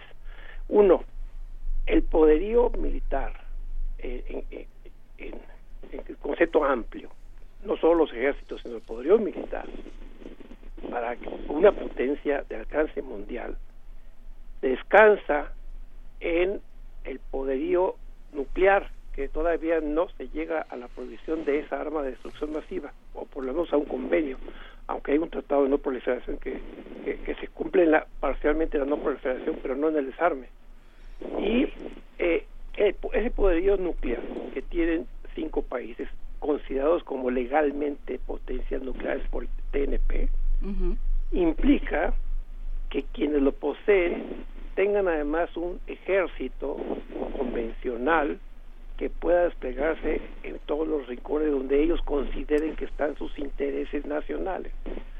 Entonces, un país con potencia, con poder nuclear, que no tenga la flexibilidad para librar guerras convencionales, de nada recibe su poder nuclear porque es autosuicida. Uno. Dos, el, Estados Unidos hace mucho tiempo que definió, por eso se habla de, de imperialismo estadounidense, etcétera, definió, sobre todo después de la Segunda Guerra Mundial, que sus intereses nacionales están prácticamente en cualquier rincón del mundo. Por eso tiene presencia muy fuerte en, digamos, en Asia Oriental. Sí, es el líder del mundo libre. así se autodenomina. este, sí, sí, no, porque en el mundo libre, llama el, mundo libre, hay afortunadamente una pluralidad cultural enorme. la, la, la, decadencia económica relativa a Estados Unidos después de la, después de la Segunda Guerra Mundial, de la para ponerlo en, términos simples, de la abundancia de dólares, de, la escasez de dólares a la abundancia de dólares, se, se tradujo en el ascenso de Europa, no, la, no en el ascenso económico ni de la Unión Soviética, que al contrario se estancó, ni menos de China. Y por último, eh, ojo con, con la relación sino-soviética, que tiene, el liderazgo chino no tiene confianza en Moscú, simplemente. Son muchos años previos de conflicto y, y próximos a la guerra siguiente, después hablamos de eso. El acuerdo de Shanghai es un acuerdo no para, y eso hay que documentar, esto digo, es visible, no tanto para evitar que Estados Unidos entrar hacia Central, sino para impedir el surgimiento de movimientos fuertes del, islamismo extremo, Uzbekistán particularmente. un acuerdo de seguridad, entre, de conveniencia de seguridad eh, nacional soviético, sido soviética. A ver, entonces, por un lado tenemos el postulado de Ana Teresa Gutiérrez del CID, que es para que no entre Estados Unidos a Asia Central, esta unión de Rusia y China, y eh, por otro lado, eh, lo que plantea el embajador Eugenio Anguiano, de en realidad es para no, para no permitir que el Islam se... Extremo. ¿Eh? ¿Perdón? El Islam extremo. El Islam extremo se enseñore de la, de la región. Entonces, eh, digamos, todas estas alianzas y todos estos órdenes se han dado a partir de la creación de enemigos de la, de cómo se han ido planteando los intereses y los enemigos? Bueno, yo creo que, aquí sí difiero del embajador anguiano porque en los postulados de la Organización para la Cooperación de Shanghai se plantea que cuando Estados Unidos atacó a Afganistán después de la caída de las Torres Gemelas en noviembre de 2011, entonces eh, los liderazgos de China y Rusia vieron con preocupación la entrada de Estados Unidos a la zona. En ese momento Rusia permitió que se invadiera Afganistán porque el factor talibán y además los yihadistas del Islam político violento habían sido realmente alimentados por los servicios de seguridad estadounidenses que querían desestabilizar la zona soviética y todas las repúblicas islámicas de la Unión Soviética. Pero una vez que, que ya eh, dijeron eh, conjuntamente el liderazgo chino y el ruso cuando se logró ya quitar a los talibanes del poder por esta invasión estadounidense, entonces China y Rusia le plantearon a Estados Unidos que tenía que quitar las bases militares que estableció, por ejemplo, en Uzbekistán y en Kirguistán. La base de Uzbekistán fue quitada en 2005 y la base de Kirguistán persiste pero con una negociación con Rusia. Y por lo tanto sí hay una preocupación del liderazgo chino y ruso de que Estados Unidos permanezca en la zona y lo han expresado en estos documentos. Y tenemos también que bueno China eh, sí confía en este momento en Rusia. Sí yo ahí también difiero del embajador anguiano porque en este momento es obvia la participación de Estados Unidos en todas partes del mundo con estos ejércitos paramilitares. Por ejemplo, tienen alimentan un eh, un grupo rebelde en Xinjiang que se llama Uigur en la región. A ver, adelante, embajador. Eh, no, Uigur es, el nombre de la minoría. Exacto, la, la minoría China que es territorio chino. los uigures son en su mayoría musulmanes. Exactamente. Los movimientos, digamos, recientes, nunca, no había habido en China, o por lo menos visiblemente no los había habido, atentados eh, como los que ha habido en los últimos cuatro o cinco años. Eh, yo, yo insisto, no, no va a ser un debate de eso, yo insisto, hay que ver los orígenes eh, del grupo de Shanghai, cómo se enfocan directamente a la cuestión el peligro que implicaba, implicaba la contaminación de los movimientos este, islámicos. La base de Uzbekistán, que, que servía a Estados Unidos para poder atacar en, Afganistán, eh, era, eh, incluso en un momento dado fue de conveniencia para todo el mundo. Y, y, no nos olvidemos, por último, para mí, de, este argumento, de este argumento, que Asia Central no estuvo nunca en el, el, alcance de la influencia militar de Estados Unidos. Siempre fue, fueron repúblicas soviéticas y muy conectadas con China. El gran conflicto sino-soviético, no se nos olvide, del año 69, que estuvo a punto de la guerra total, tiene uno de sus puntos más álgidos en la frontera de Xinjiang con las repúblicas de Asia Central. A ver, y en este sentido, eh, ¿Cómo, ¿Cómo quedan ahora? Ahora eh, se han visto de alguna manera eh, forzados, llevados a una, a una alianza. Hay también eh, existe el factor energético. ¿Cómo entra en este, en este nuevo balance de fuerzas? ¿Cómo afecta la, la capacidad de producir materias primas y de producir tecnología por parte de China? Bueno, aquí yo sí quisiera, antes que pasara esto, también plantear el hecho de que eh, sí, cuando yo estaba hablando de la minoría uigur, eh, precisamente esta minoría ha sido apoyada por Estados Unidos porque una de las estrategias estadounidenses es apoyar a minorías dentro de países fuertes, así también lo hizo en Chechenia, en Rusia, para poder desintegrar estos países, porque una cosa es la diplomacia y lo que se dice aparentemente, pero otra es la geopolítica y los intereses de Estados Unidos, como lo dijo el embajador, están en todas partes del mundo y utilizan a grupos que no están de acuerdo, como por ejemplo el Dalai Lama en el Tíbet o simplemente los uigures en Xinjiang, para poder debilitar el liderazgo chino, porque sí representa, y esto lo ha dicho Trump abiertamente, un reto para Estados Unidos. Entonces, en ese sentido, la organización de Shanghai no solamente es para combatir al Islam violento, sino también para evitar que Estados Unidos tenga presencia en el área.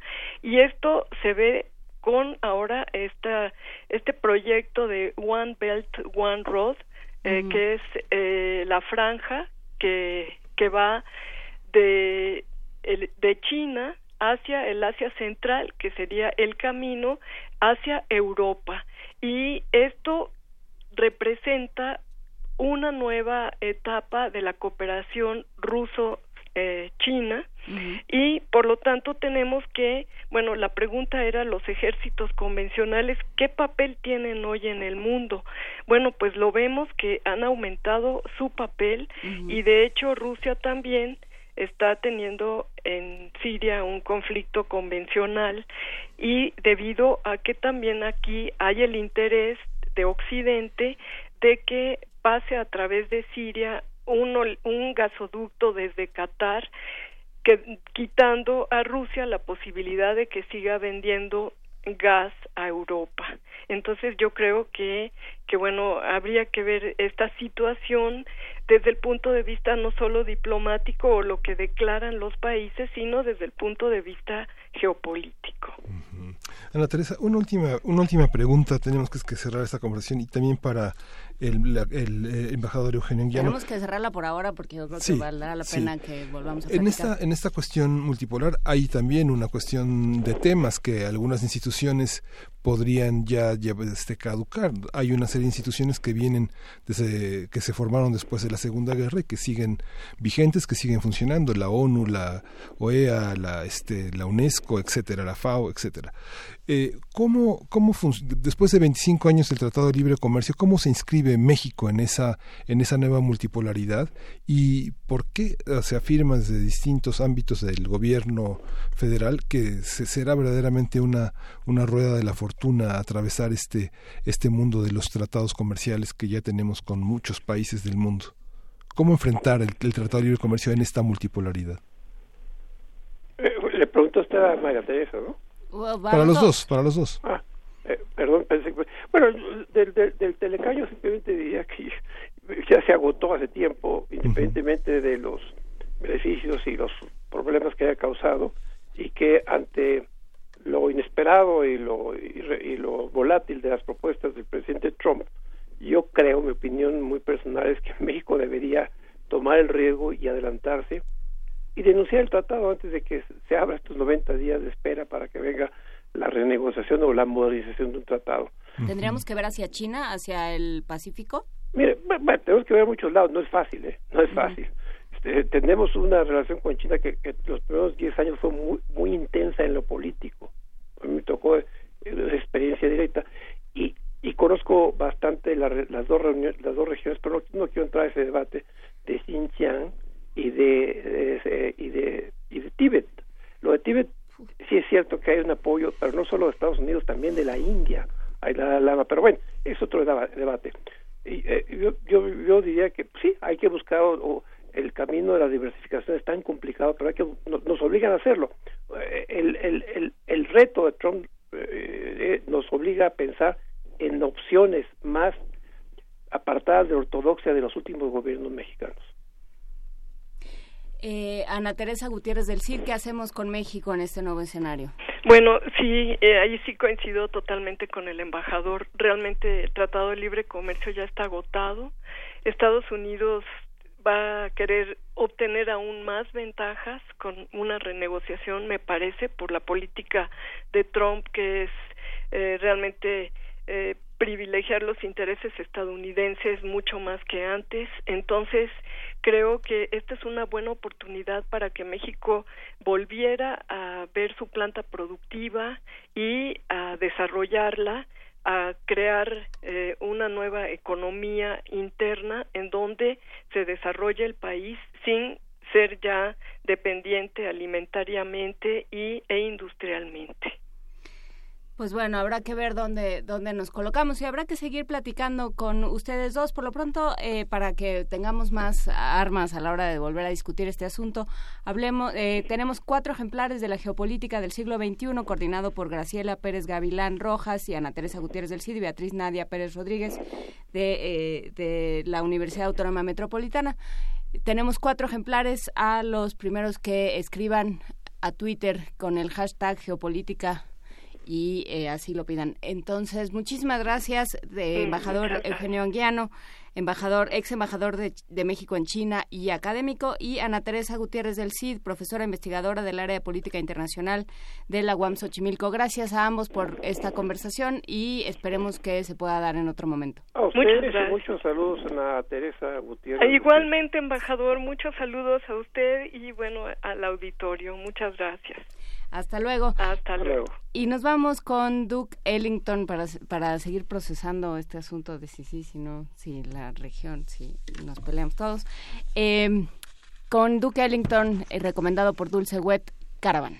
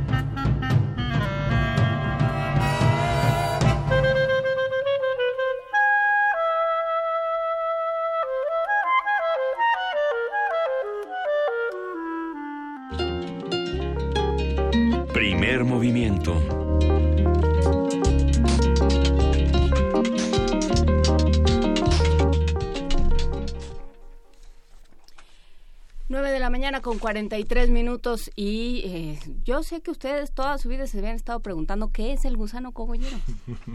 Venturosamente ha llegado el momento que lo averigüen. Van a saber ahora sí qué es el gusano cogollero. El Instituto de Biotecnología de la UNAM ha desarrollado una patente para proteger al maíz del ataque del gusano cogollero. Los detalles con nuestra compañera Cristina Godínez. En materia de patentes, el Instituto de Biotecnología de la UNAM destaca por la cantidad de desarrollos que ha logrado registrar. Esto se debe a la actividad de sus académicos y estudiantes en materia de investigación, experimentación y sobre todo de resultados. Además, sus inventos han sido del interés de distintas empresas que buscan su explotación comercial. Una de estas es la patente de un bioinsecticida contra el gusano cogollero del maíz, la plaga más importante de ese cultivo. Escuchemos al maestro Mario Trejo Loyo, secretario técnico de gestión y transferencia de tecnología de la Secretaría de Vinculación del Instituto de Biotecnología de la UNAM. Esta patente en particular protege una invención que son modificaciones o mutaciones en ciertos aminoácidos de dos toxinas que son la CRI1AB y la CRI1C. Estas nuevas variantes o mutantes de esas toxinas que ya existían las toxinas nativas, mejoran de manera cuantitativa la actividad de la enzima, de modo que se requiere una menor cantidad de la toxina para obtener la misma efectividad. Particularmente esta toxina ataca lo que es el gusano cogollero del maíz y que constituye una plaga de este cultivo causando pérdidas y con esta invención se puede contribuir a tener bioinsecticidas más eficaces. Hace un año Estados Unidos le otorgó una patente y actualmente se encuentra licenciada a una empresa de ese país, aunque aún falta para su comercialización. Esta comercialización sí va a demorar, es a futuro. Eh, la empresa obviamente tiene toda una batería de posibilidades y esta es una más eh, que se suma y que dependerá de las condiciones, en especial tanto de mercado como de la misma plaga, el poder utilizar una u otra. Además, la empresa particularmente trabaja más con plantas transgénicas y las regulaciones para plantas transgénicas son bastante demoradas. Esta patente pues es una de las muchas que tiene ya el instituto, actualmente tiene del orden de 88 patentes otorgadas y tenemos todavía más de 100 solicitudes en trámite de pendientes de ser otorgadas. Para el instituto es muy importante generar inventos que son patentados, porque con ello, además de atraer empresas, atraen recursos que se destinan a la investigación aplicada. Para Radio UNAM, Cristina Godínez.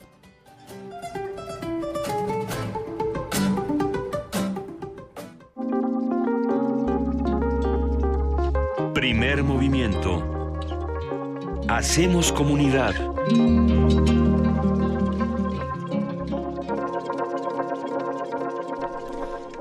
La mañana con 46 minutos y es eh, así como ya averiguamos lo del gusano cogollero, es momento de averiguar si Cindy Pérez Ramírez logró o no la entrevista con, eh, con Duverger en, en el coloquio Cervantino Internacional 2017 que se está llevando a cabo en Guanajuato en este momento. ¿Cómo estás, Cindy Pérez Ramírez? ¿Cómo te trata Guanajuato?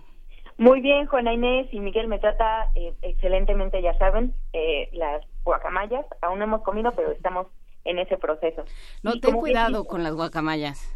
Sí, e, es con cuidado, por eso lo estoy meditando. Tengo de aquí al viernes para, para pensar si me como una. Perfecto. Y como dices, estamos en la capital cervantina de América, donde se celebra pues la vigésima séptima edición del Coloquio Cervantino Internacional. En esta ocasión se estudian los antecedentes cortesianos en Cervantes.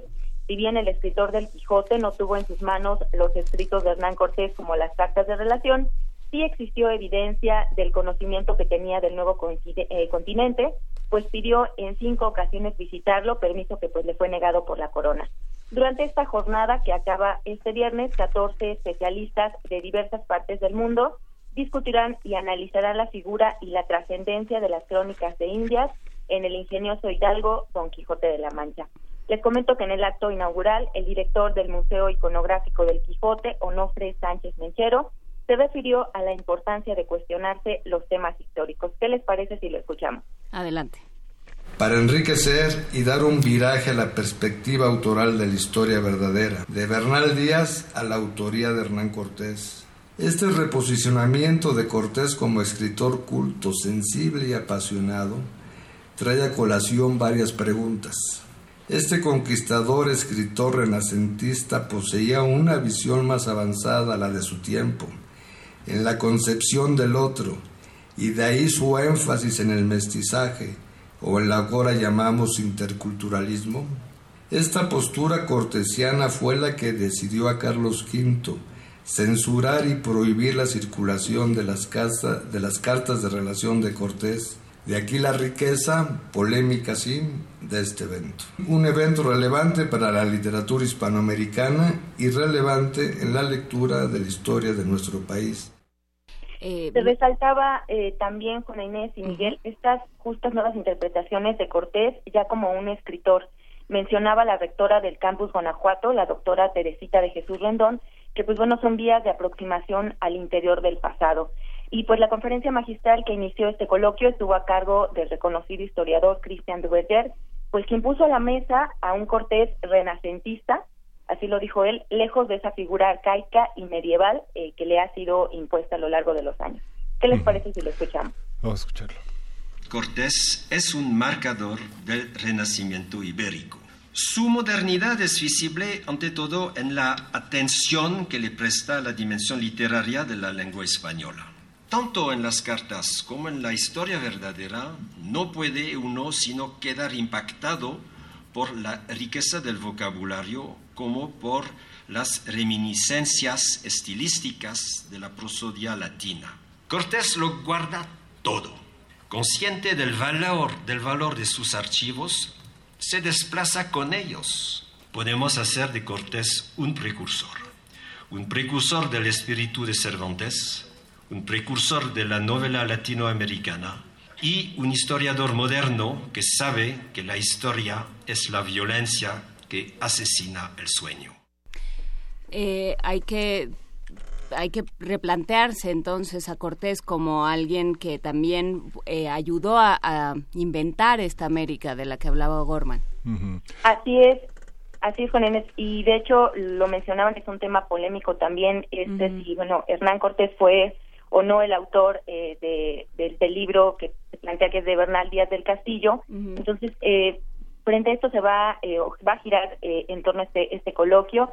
Y pues también tuvimos la oportunidad de escuchar al investigador en lengua y literaturas hispánicas de esta casa de estudios, Axayaca Campos, quien hizo mención de los libros de caballería y sus influencias en los textos de conquista. Bueno, ya es un tema que ya se ha hablado. Eh, entonces, ¿qué les parece si lo escuchamos? ¿No mencionó que fue mi maestro en tercero de secundaria? Eso no lo mencionó. No lo mencionó, qué raro. ¿Cómo si debe haber sido un parteaguas en su vida? Escuchemos a Xayacatel Campos. No es gratuito entonces que ir a América ofreciera nuevas oportunidades para quienes no tenían nada más en Europa. Es ahí donde la literatura caballeresca funge como una bisagra entre las crónicas de Indias y el Quijote, entre la historia verdadera de la conquista de la Nueva España y el Quijote. Así, es prácticamente una consecuencia natural y literaria que el discurso narrativo propio de los libros de caballerías hispánicos, de cierto modo, esté presente en el mismo discurso de los autores de las crónicas de Indias, específicamente en la historia verdadera. Se debe considerar que las crónicas de la conquista no pueden ser entendidas plenamente como un texto histórico. De hecho, esto mismo ocurre con las crónicas medievales, pues, como advirtió Jesús Eduardo García Castillo, y cito, ante todo se debe tomar en cuenta que las crónicas que he estado mencionando, las de Indias, específicamente la de Bernal Díaz del Castillo, tienen unos objetivos precisos que podían alejarlas de, la, alejarlas de la objetividad. Buscar una similitud entre las crónicas de Indias y las novelas parece asequible, pues los expedicionarios estaban propensos a identificarse con sus héroes literarios. Qué, qué, qué, interesante esta, esta visión de la conquista y Cervantes. Hay que recordar que Cervantes le mandó una carta en 1590 a Felipe II pidiendo gobernar el Soconusco, que es hoy el territorio de Chiapas y que México fue el primer lugar, el primer país al que llegó el Quijote en septiembre de 1605. y no me digas que la corona no le hizo caso a Cervantes. No le hizo caso a Cervantes. Qué raro, porque siempre le hicieron muchísima Pero hay toda, hay, toda una, hay toda una argumentación muy interesante. Eso está en el Archivo General de la Nación y es una carta muy larga donde, donde Cervantes muestra un amplio conocimiento de la región y de los mapas y de toda la, de toda la riqueza que se puede extraer de ahí. Digamos, era su carta de jubilación que no fue aceptada. Sí, de como lo mencionamos cinco veces, eh, pidió eh, permiso para venir y las cinco veces eh, le fue negado. Entonces no pudo conocer, pero sí se quedó. No solo venir, gobernar, porque tenía los mapas que había enviado Cortés de la región. Así es. Pues queda mucho todavía por debatir. Este día se presenta Fermín del Pino con una conferencia magistral dedicada a Francisco López de Gómara y también estará Daniel Levín y Miguel Olmos en una disertación de estas tesis que tiene Cristian Duverger. Y pues por las noches estarán en la plazuela de San Roque los entremeses cervantinos. Pues Estaremos muy al pendiente de todo lo que pase aquí en el coloquio. Pues te lo te agradecemos mucho que nos que nos traigas a Guanajuato a la cabina o al revés que nos lleves a nosotros a Guanajuato. Muchísimas gracias Cindy Pérez Ramírez. Hablamos contigo mañana. Por favor pones muchísima atención y nos vas contando.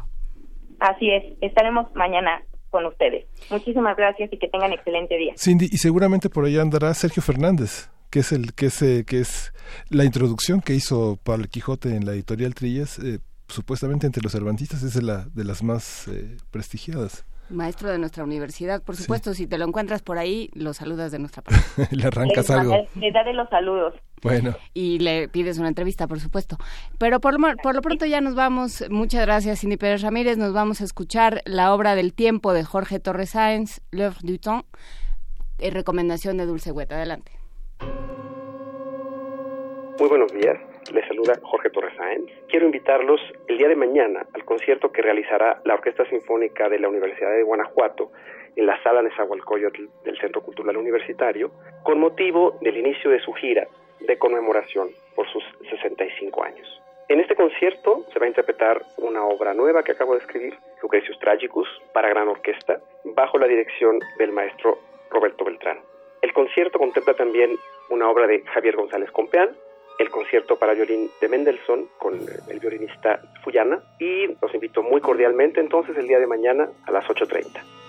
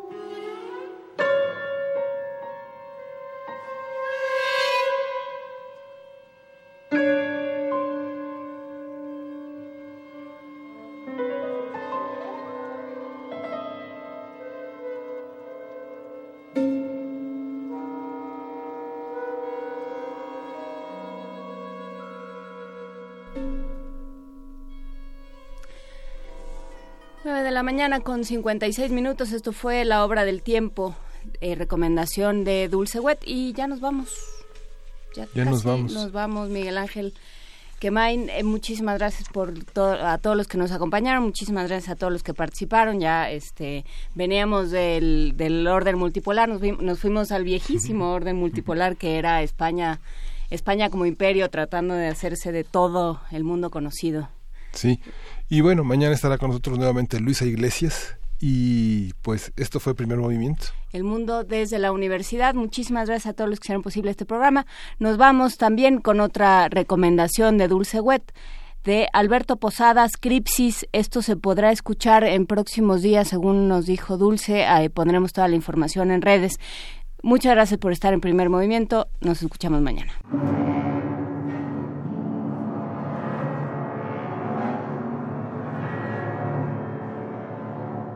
Buenos días, audiencia de primer movimiento. Mi nombre es Mario Lavista, soy miembro del Colegio Nacional y quiero invitarlos a un concierto este próximo lunes del aula mayor del Colegio Nacional en el que vamos a presentar un estupendo grupo español llamado Sigma, Sigma Proyecto, es un cuarteto de saxofones que van a tocar tres obras de un estupendo compositor español, Alberto Posadas, uno de las mejores y más originales voces de la música contemporánea de hoy.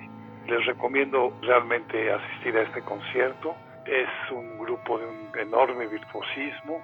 Representa, a mi juicio, una renovación de los saxofones, ya que utilizan una serie de técnicas realmente muy, muy novedosas. En fin, espero que ustedes puedan asistir. La entrada es libre Colegio Nacional la Calle de Donceles y el concierto es a las 7 de la noche.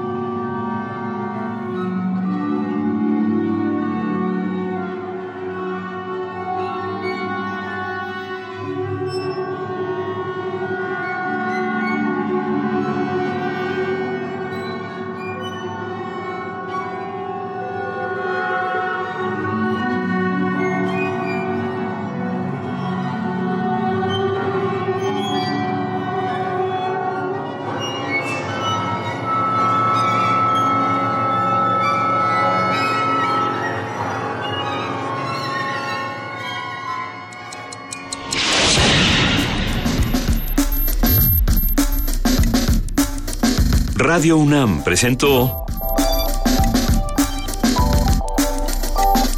Primer movimiento. El mundo desde la universidad.